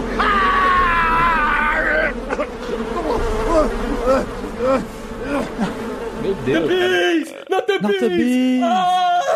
Ai, Cara, cara, essa cena das abelhas. Cara, essa cena das abelhas é uma tristeza que ela tá numa, num- numa versão especial do filme. Você tem que ir atrás. Mas eu acho que todo ser humano devia ver essa cena Vale das a abelhas. pena. Vale a pena. Todo, vale mundo, a todo pena. ser humano devia ver Nicolas Cage vestido de urso dando murro numa mulher. Sim. E roubando a bicicleta. o convite. Esse filme, ele é- talvez, te- talvez ele seja um dos piores filmes, não do Nicolas Cage. Ele talvez é- ele seja um dos piores filmes de todos os tempos. Mas, mas ele entra no cult, não entra, não entra num cult assim de apreciação bizarra, assim, de. Eu acho que entra, eu acho que entra porque ele é um filme engraçado. Ele é muito engraçado, de tão bizarro que ele é, tão ruim que ele é. Porque tá tudo muito exagerado, cara. É tudo exagerado. Ele vai investigar, né? Ele vai, ele vai investigar uma. Isso. Uma, uma comunidade. Acho que é uma ilha, não é? Uma, é uma comunidade de bruxas. Ele é um remake de um filme de 74 com o Christopher Lee. E Sim. o The Wicker Man, que é o Homem de Palha, ele basicamente ele criou, ele ele não, não criou, mas ele foi o top, ele estabeleceu o padrão desses filmes de terror é, de comunidade, sabe? Tipo o Midsommar. É o Não, então, Midsommar. o sacrifício é o Midsommar ruim. Isso.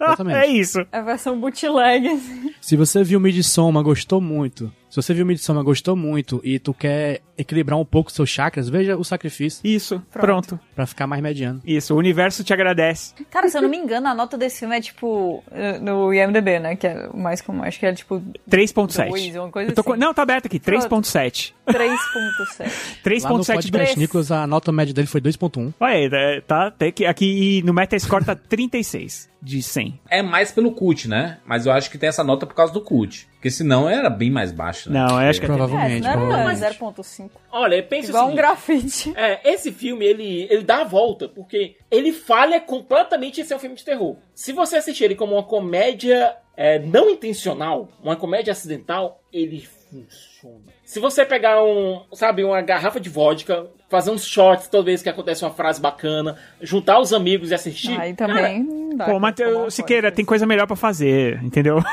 Tem não, Fazer- cara. tomando esses negócios, tem coisa melhor pra fazer do que assistir o sacrifício, entendeu?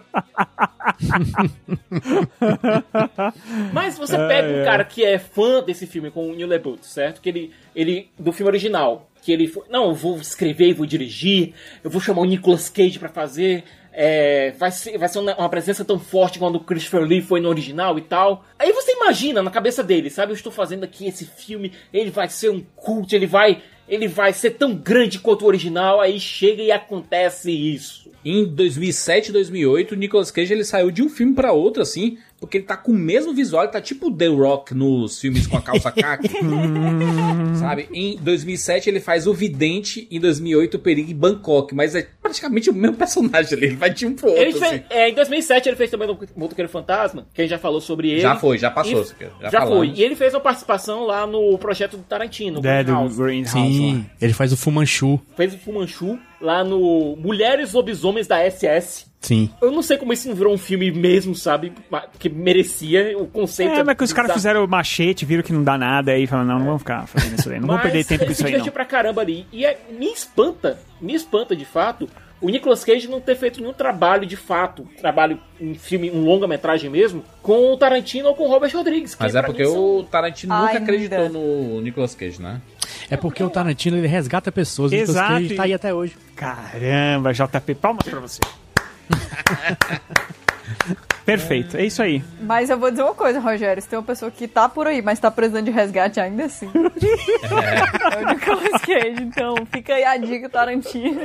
Eu acho que Resgate o, de si mesmo, né? Vamos- rezar para o Tarantino não fazer só mais um filme, fazer vários, e aí um dia ele vai chamar o Nicolas Não, Cage. o último filme do Tarantino. É, vai ser o último, a grande estrela vai ser o Nicolas Cage. Isso, pronto. Será um filme chamado Nicolas Cage.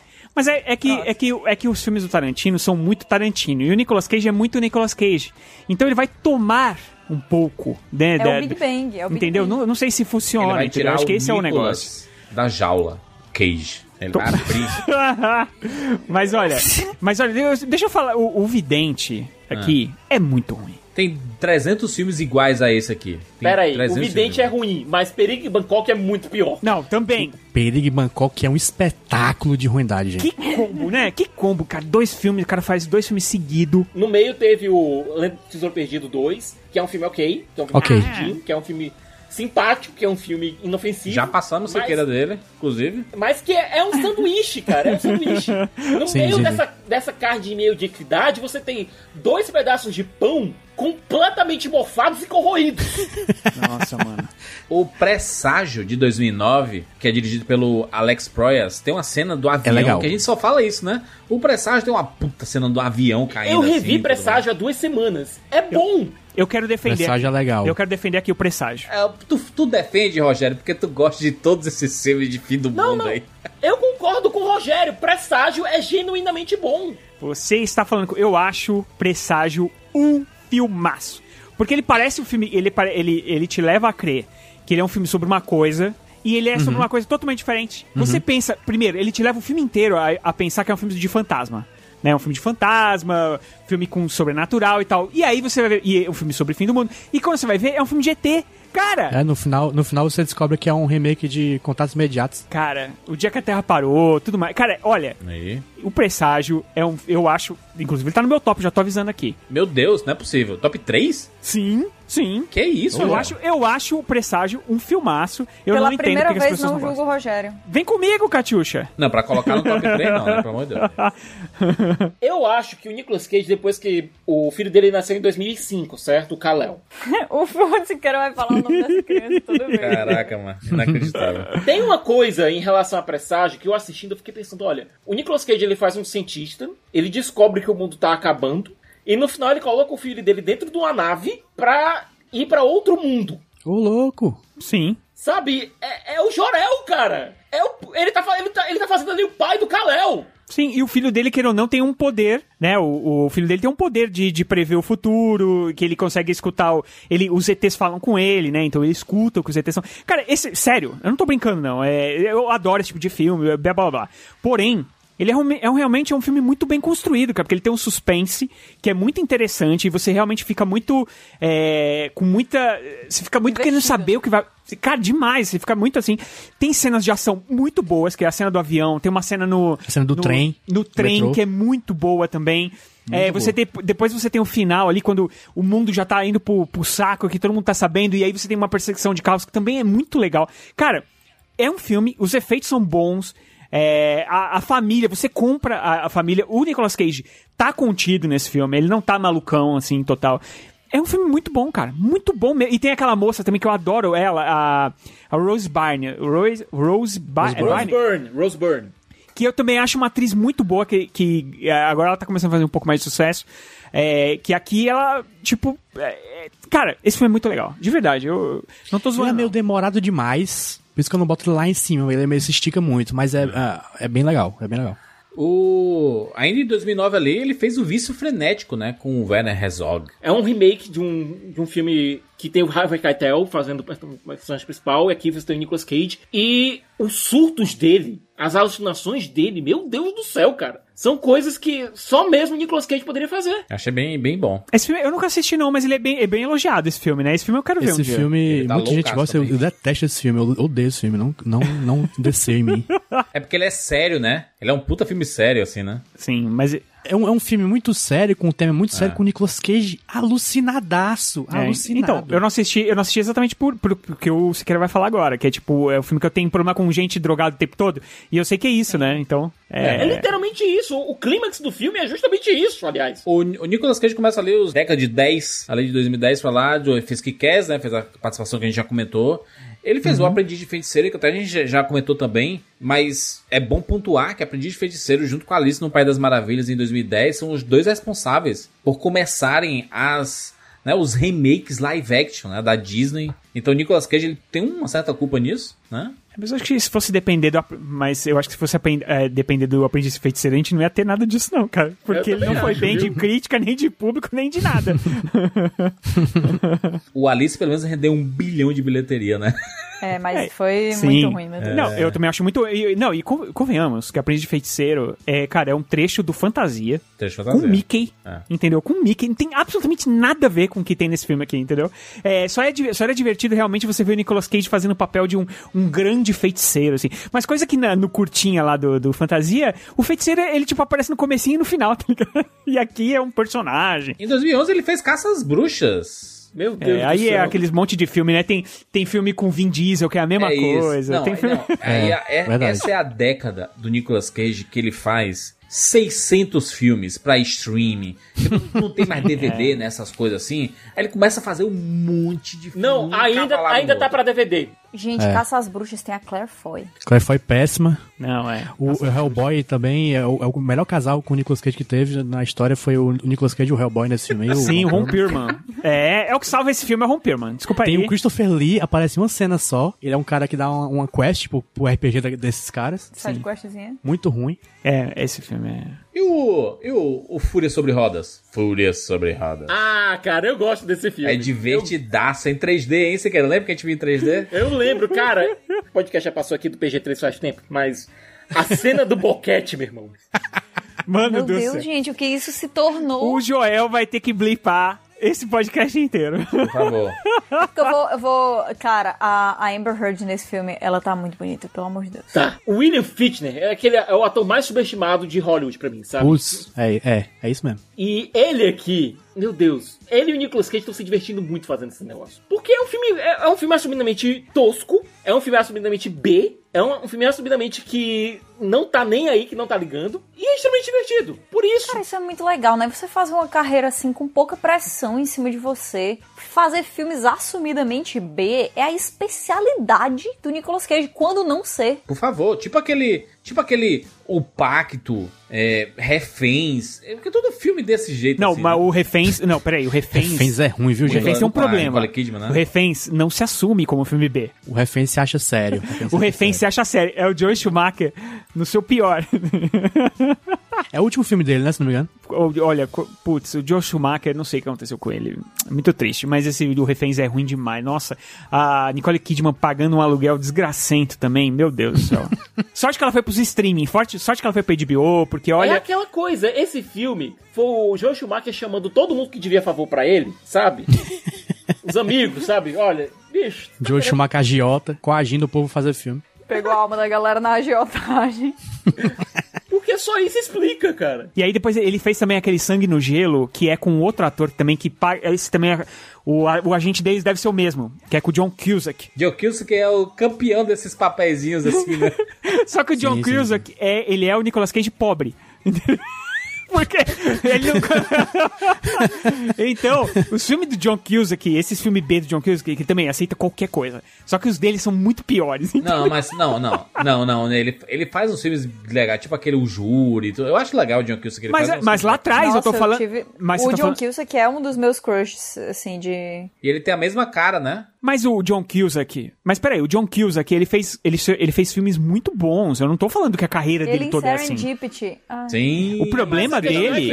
Aconteceu alguma coisa com o John Cusack lá por volta do começo dos anos 2000 Foi. e a carreira dele, uhul! Mas é a mesma coisa que aconteceu com o Nicolas Cage e que tá acontecendo agora com o Bruce Willis. É o, é o Cidade dos Anjos do, do John Cusack, o, o Escritor das Estrelas. Não, é, é, assim, né? eu gosto dos dois, então. acho que o- Mas mais, mais escrito nas estrelas é mais fácil de rever. Mas olha, no caso do John Cusack, por exemplo, no, no caso do Nicolas Cage, ele tem, ele faz os filmes ruins, mas tem sempre a cada um ou dois anos um filmaço que ele faz. No caso do John Cusack, não tem nada. É só aquele deserto Não, lá. o John, é, o John Cusack, o John. Cusack realmente ele parou, né? E Ele continua fazendo coisas. Agora o negócio é que não aparece nada de qualidade. Exato, cansou, cansou de tentar. Cansou de tentar. As carreiras dele são, são, muito, são muito parecidas, cara. Porque, ó, o John Cusack, eu tô olhando a carreira do John Cusack. Ele fez Quero Ser o John Malkovich, com o Spike Jones, né?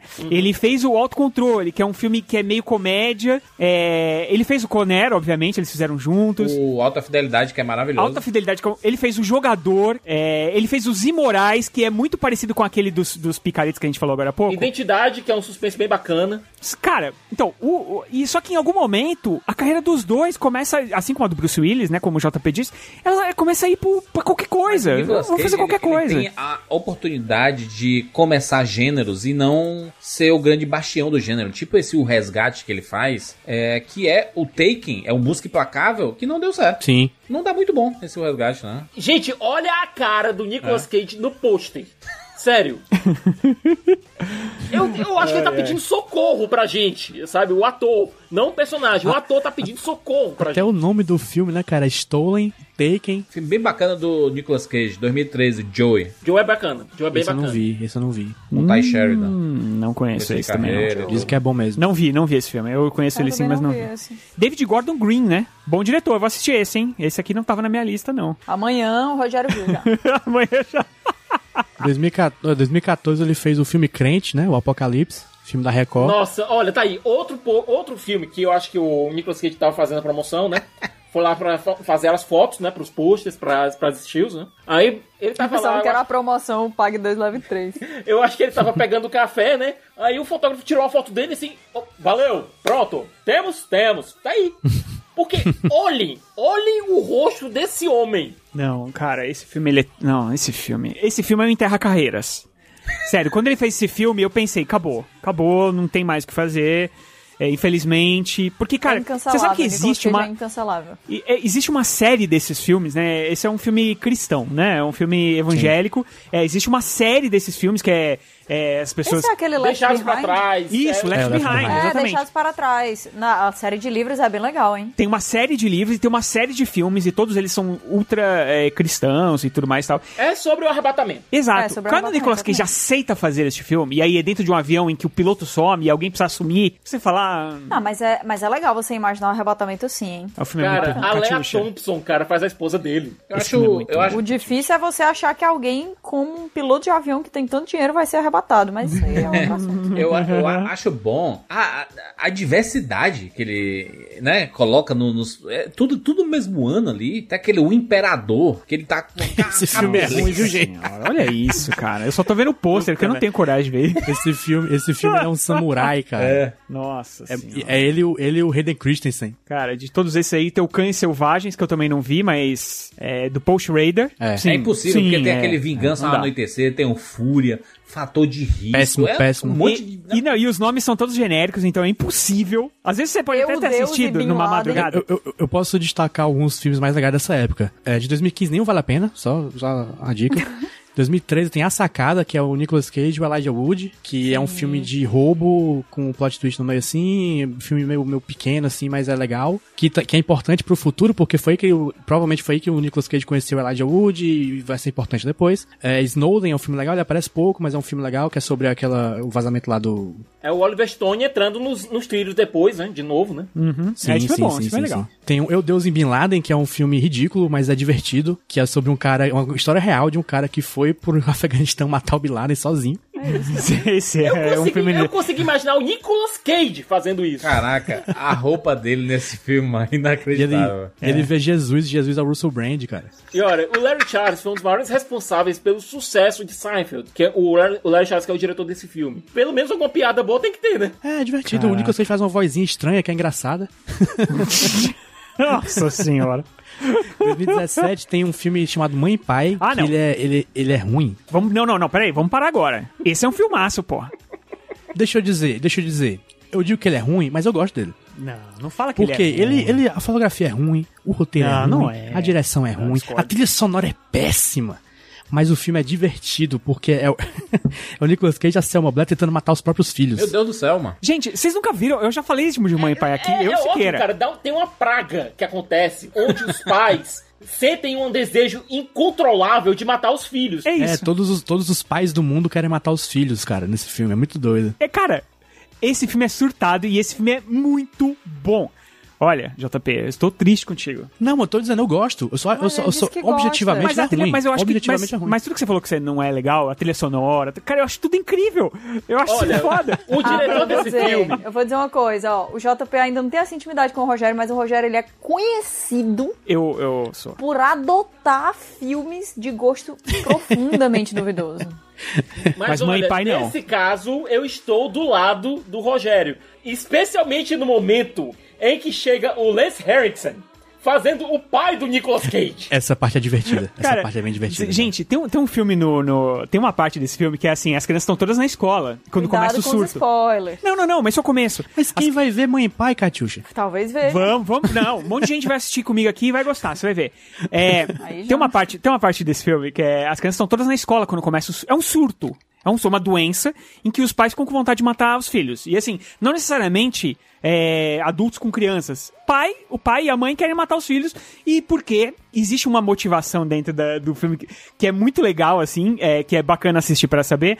Mas de qualquer forma é uma doença. E aí, cara, as crianças estão tudo dentro da escola e os pais estão todos na porta, assim. Todos os pais, vem, Esperando. filhinho, vem, vem, vamos embora com o papai. Tá ligado? tipo, Meu atrás Deus. tem uma faca. tá? Olha, esse filme é sensacional. Esse filme é um caos, cara. É muito É divertido muito e ruim. É muito divertido esse filme. Tem- Assiste, esse- você vai ver. Cara, esse- olha os títulos desses filmes, cara. É o Regresso do Mal, Homens de Coragem, Péssimo. Arsenal, Péssimo. é, um- Uma História de Vingança. Caraca, parece que tem 600 filmes com esse nome, né? É muito ruim, Desejo muito ruim. Inconcebível, que é, uma- é um pôster... é um pôster tipo aquele filme do, do Keanu Reeves com a Ana de Armas. Qual é esse, cara? Aquele filme? Ah, É, Knock Knock. Knock Knock, né? Que é, que é, é tipo, é igual. Tipo assim, olha, o Keanu Reeves fez um filme, né? Que é mais sensual assim. Aí coloca o Nicolas Cage com duas bonitonas pra fazer um igual, só que pra DVD. Ele vira esse ator, cara. Estado de calamidade. Meu Deus do céu, gente. Mas olha, nesse inteirinho, você tem coisas como Mente, por exemplo, que é uma obra-prima da violência. Eu não consigo descrever Mente senão como isso. O, eu acho que, inclusive, é uma exceção na regra do Rogério de não gostar de filmes Sim. psicodélicos. Esse, esse, esse é psicodélico, mas ele. É, ele te compra. Ele te ganha. Ele realmente é, um- é um filme cara, muito um filme interessante. Muito visceral. Muito visceral. É bizarro, assim. É. Não, não sei explicar. É como se o intestino fosse um filme. Como se o intestino fosse um filme. É, porque é um órgão, é um órgão necessário, porém não romantizado, que muitas vezes aparece quando uma pessoa é aberta ao meio, entendeu? É isso que eu imagino quando eu penso em intestino. O, o Nicolas Cage ele fez vários, vários é, interpretações com voz, né? Na, na carreira, em vários filmes, tem o próprio Os Crudes. Ele, ele tá lá, é, teve Força G que ele fez também, o Jovens Titãs em Ação, Uh. que ele faz o Superman finalmente. Ele faz Superman. É. É. finalmente ele conseguiu fazer Superman. Tá muito, é muito legal. E- mas Com, ele- com o visual do, do, do, do filme. Exato, É, e, e ele faz o, Cabeludo. o Spider-Man no ar, né, no, no, no Aranha Verso, né? Então, um ator que sempre esteve presente aí, né, rapaz? Com voz, a voz Então, presente. Pelo, então, e ele conseguiu fazer. Ele conseguiu fazer os bons filmes de super-heróis usando a voz, né? O Jovens Titãs e o, Homem- e o Aranha Verso. Exatamente. O Jovens Titãs é um filme que também, infelizmente, poucas pessoas viram, porque é muito parecido com o que passa na TV, mas é um longa-metragem muito divertido, muito engraçado, Completamente surtado. Cara, a cena da viagem do tempo, cara. Cara, ele tira. O que ele tira sarro do, do universo DC não é brincadeira, assim. É, é até. É até é difícil imaginar que a própria DC autorizou eles fazerem aquilo. Isso é muito legal. E depois ele faz um puta filme da Marvel, que é o, Aranha, o, o Homem-Aranha no Aranha Verso, né? Que, cara, então quer dizer, ele tá transitando ali no- nos dois universos, ele transitou num, num outro universo criado, que é o Kikaz, né? Então, é, é isso que eu ia dizer aquela hora dos super-heróis, assim, que eu fiquei, fico triste dele nunca ter conseguido ser o- um grande intérprete de um herói, assim, tal, é, de um, em um filme bacana, porque afinal, Motoqueiro Fantasma, mas ele pelo menos conseguiu fazer isso, tanto com a voz quanto, quanto no... Mas, Rogério, me diz. Se amanhã o Kevin Feige anunciar, não anunciasse, certo? Mas aparecesse sim o, o Nicolas Cage não como protagonista, mas fazendo uma cameo como o Johnny Blaze e o Motoqueiro Fantasma no filme da Marvel, cara. Ia ser foda, ia ser Cara, foda. 15 barra 10. Eu acho mais fácil ele fazer um Homem-Aranha no ar, tipo, os caras fazerem um Aranha-Verso e, e pegarem o Homem-Aranha no ar e pegar ele pra fazer, do que ele fazer o Motoqueiro Fantasma. Vocês estão de putaria com a minha cara, vocês zombam pra caralho. É, um monte de coisa da DC, aí se o Kevin Feige trouxer o Nicolas Cage do Motoqueiro Fantasma, vocês, ai meu Deus, vão, vão se lascar vocês aí, mano. Eu acho que, eu acho que isso não acontece, mas, por exemplo, ele, ele combinou demais com o Homem-Aranha no ar, né? A voz dele casa muito, assim, e tal. E eu acho que... E a E interpretação do... tornou um personagem que é tão pequeno, uma coisa tão icônica no filme, né? Cara, e é muito legal, né? O surreal é que em 2019 ele fez seis filmes. Aí me... Gente, Aí é foda, né? Nicolas Cage, cara, ele vai tampando qualquer coisa. E olha, ele conseguiu lançar filme em 2020, cara. E olha, eu peço que vocês deem uma olhada no trailer desse Jiu-Jitsu. Jiu-jitsu, É cara. Jiu-jitsu, tudo eu assisti jiu-jitsu. jiu-jitsu. É engraçado que o nome do filme é Jiu-Jitsu e ele tá com a espada na capa. Não tem jiu-jitsu nesse filme, Júlio. Não tem nenhum golpe Não de tem, jiu-jitsu nesse não filme. tem jiu-jitsu. Nenhum, nenhum, nenhum. Chama jiu-jitsu porque sim, bicho. Filme com Tony Jaa, cara. Que desperdício de Tony Jaa. Cara, olha a sinopse maravilhosa. A cada seis anos, uma antiga ordem de lutadores de jiu-jitsu junta forças pra combater uma raça feroz de invasores alienígenas. Meu É mentira, essa sinopse é mentira. Não é assim o filme. Na verdade, são os caras que dizem que lutam jiu-jitsu, não lutam nada de jiu-jitsu. Eles enfrentam um cara, um alienígena, que é tipo Predador, tá ligado? É uma mistura de Predador com Mortal Kombat, só que pior.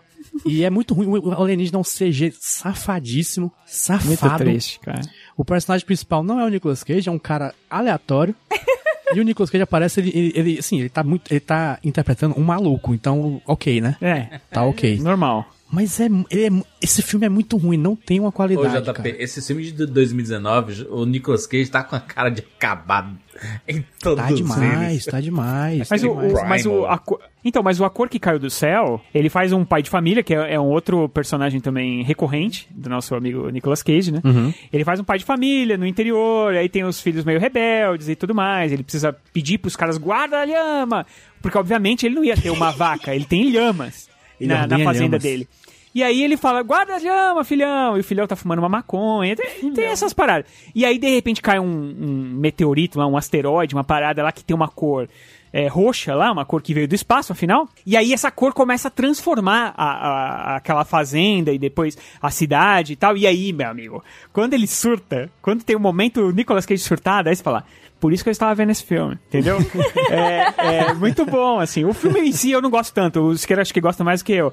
Mas, mas cara, tem, tem, um, tem um monstro que, que é realmente, assim, um negócio que você fica dá um enjoo, é muito grotesco e tal, mas a, a interpretação do Nicolas Cage já se sobressai, assim, é O legal desse filme são os efeitos práticos, cara. Sim, Bem- então, é bem por isso, cara, que efeito prático é sempre um negócio foda, né? E sempre uma boa utilização da luz, cara. A, a fotografia desse filme é muito boa. E olha, pra vocês verem o nível de, de, surta, de surto psicodélico do filme, um dos personagens foi pelo Tommy Chong, lá da dupla and Chong, que é conhecida Clássica. por suas comédias maconheiras. Sim, adivinha o que ele é.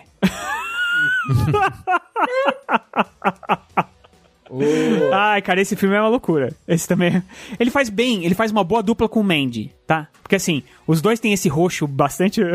É, verdade. Com- É verdade. Se assistir os dois seguidos, você vai ficar louco, mas, mas eu acho que faz uma boa dupla. Olha só, a gente tem uma missão aqui bem complicada, né? É uma missão bem difícil, que é escolher o melhor filme do Nicolas Cage. Porque são muitos filmes na, na carreira dele, são, né, filmes diversos. Vai ser um pouco complicado, porque é difícil existir uma unanimidade. Mas, né, eu torço pra, pra que todos tenham uma consciência boa aí, né? Pra que possamos dizer pelo menos um top 3 aí, decidir. É, e sem, e, e sem, sem é, menções honrosas, por favor, hein? Que não Isso, vale. viu, Siqueira? Putz, já que é sem menção rosa, Ah. deixa eu falar uma coisa.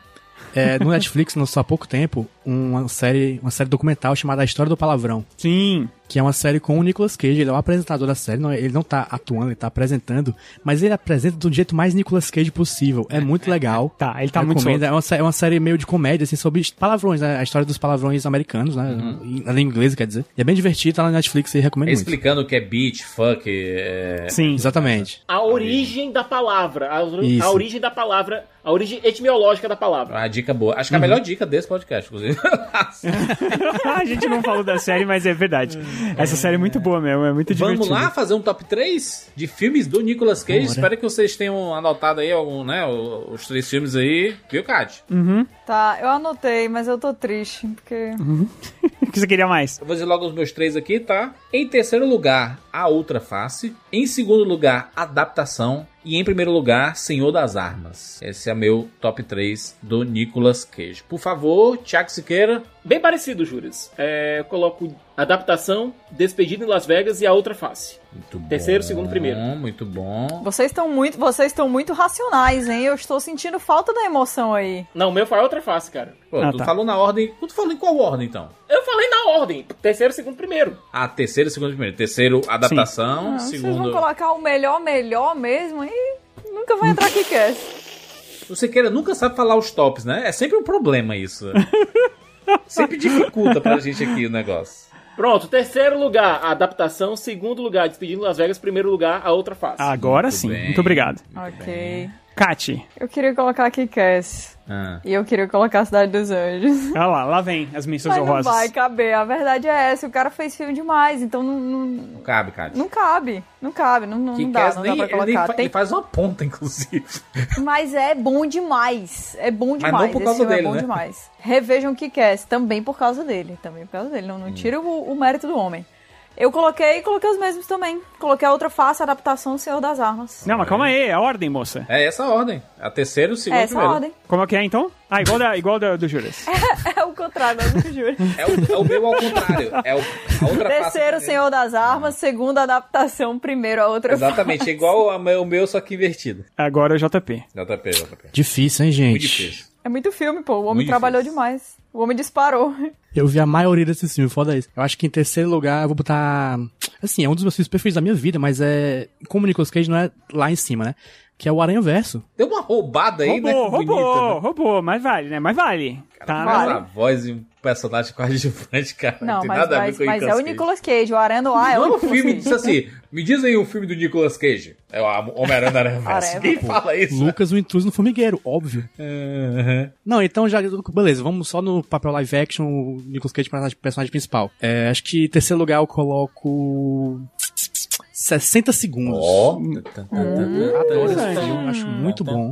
Acho muito bom mesmo. Em segundo lugar, a adaptação. E em primeiro lugar, a outra face. Eu sou apaixonado Caraca, pela outra, outra face. face tá demais. Sou É, apaixonado eu- por esse filme. Rogério Montanari. O meu terceiro lugar é Presságio. Hum. Sejam bem-vindos. Meu segundo lugar é Despedida em Las Vegas. E meu primeiro lugar é A Outra Face. E aí? Eu acho que. Eu acho, Eu acho que temos o primeiro lugar. Temos um Eu claro, acho- temos um claro vencedor. Temos um claro vencedor. Então, a outra face foi escolhida pelo Rapadura Cast. Que alegria. Do justiça. Nicolas Cage. Que alegria. Eu diria que isso é justiça. A justiça foi feita. Rapaz, só o Juras que não escolheu como melhor filme. Mas tá, mas tá no meu top 3. Ah, mas tava na lista. Tá no top tava 3, mas não tá em o que tá primeiro. no top 3, muda ali um, muda ali outro, mas é, É. porque... A gente devia ter é feito o top mais 3 no Tom Hanks, né, também. Que a gente decidiu meio que, né, de forma unânime o Forrest Gump, né? Mas. é, Mas foi certo também, então... Pode ser. É, ia ganhar o Forrest Gump de qualquer jeito, né? Então. Estamos montando a nossa locadora que já tem Forrest Gump e a outra face. Locadora Eu acho que nós não 90. saímos dos anos 90, cara. Muito até bom. agora, que até agora só filme bom. Ai, muito bom, muito bom. Falamos sobre Nicolas Cage. JP, muito obrigado pela participação. As pessoas podem encontrar você lá no podcast Nicolas, né? Isso. Muito obrigado pelo convite, mais uma vez. É, vocês podem encontrar o podcast Nicolas aí em nicolas.iradex.net ou seguir nas redes sociais como arroba podcast Nicolas. A gente tá sempre postando besteira e a cada duas semanas tem um episódio da filmografia infinita deste homem. A gente tem episódio garantido no mínimo até 2022, por causa do tanto de filme que ele faz. E esse homem não nos liberta. Enquanto ele não nos libertar, estaremos lá fazendo o podcast. Tomara que tenha Muito vida obrigado. longa. Especializados. Tomara que venha vida longa e continue fazendo aí. E que ele continue precisando de muito dinheiro ainda pra ele continuar fazendo 600 filmes por ano. Pra continuar a existir podcast. Ai, gente. caraca. Muito bom. Gente, manda mensagem pra gente lá no arroba rapadura, lá no Twitter, ou arroba cinema com rapadura lá no Instagram. A gente quer saber a sua opinião. Qual o melhor filme do Nicolas Cage? Pergunta difícil, porque são muitos filmes. Mas eu tenho certeza que você assistiu pelo menos algum deles. É, Manda pra gente aí. Se você concorda também que A Outra Face é o melhor filme do Nicolas Cage. Eu acho que esse- esse- esses tops que a gente fez aqui, que cada um falou que meio que vai coincidir com a opinião da, da turma, assim. Porque esses filmes são bem bacanas mesmo. Nicolas Cage é um ator, né, criticado e tudo mais, mas ele tem um currículo absurdo de filmes, assim, bem conhecidos. Então, muito bacana, muito bacana falar sobre Nicolas Cage. É isso, nos encontramos na próxima semana. Tchau!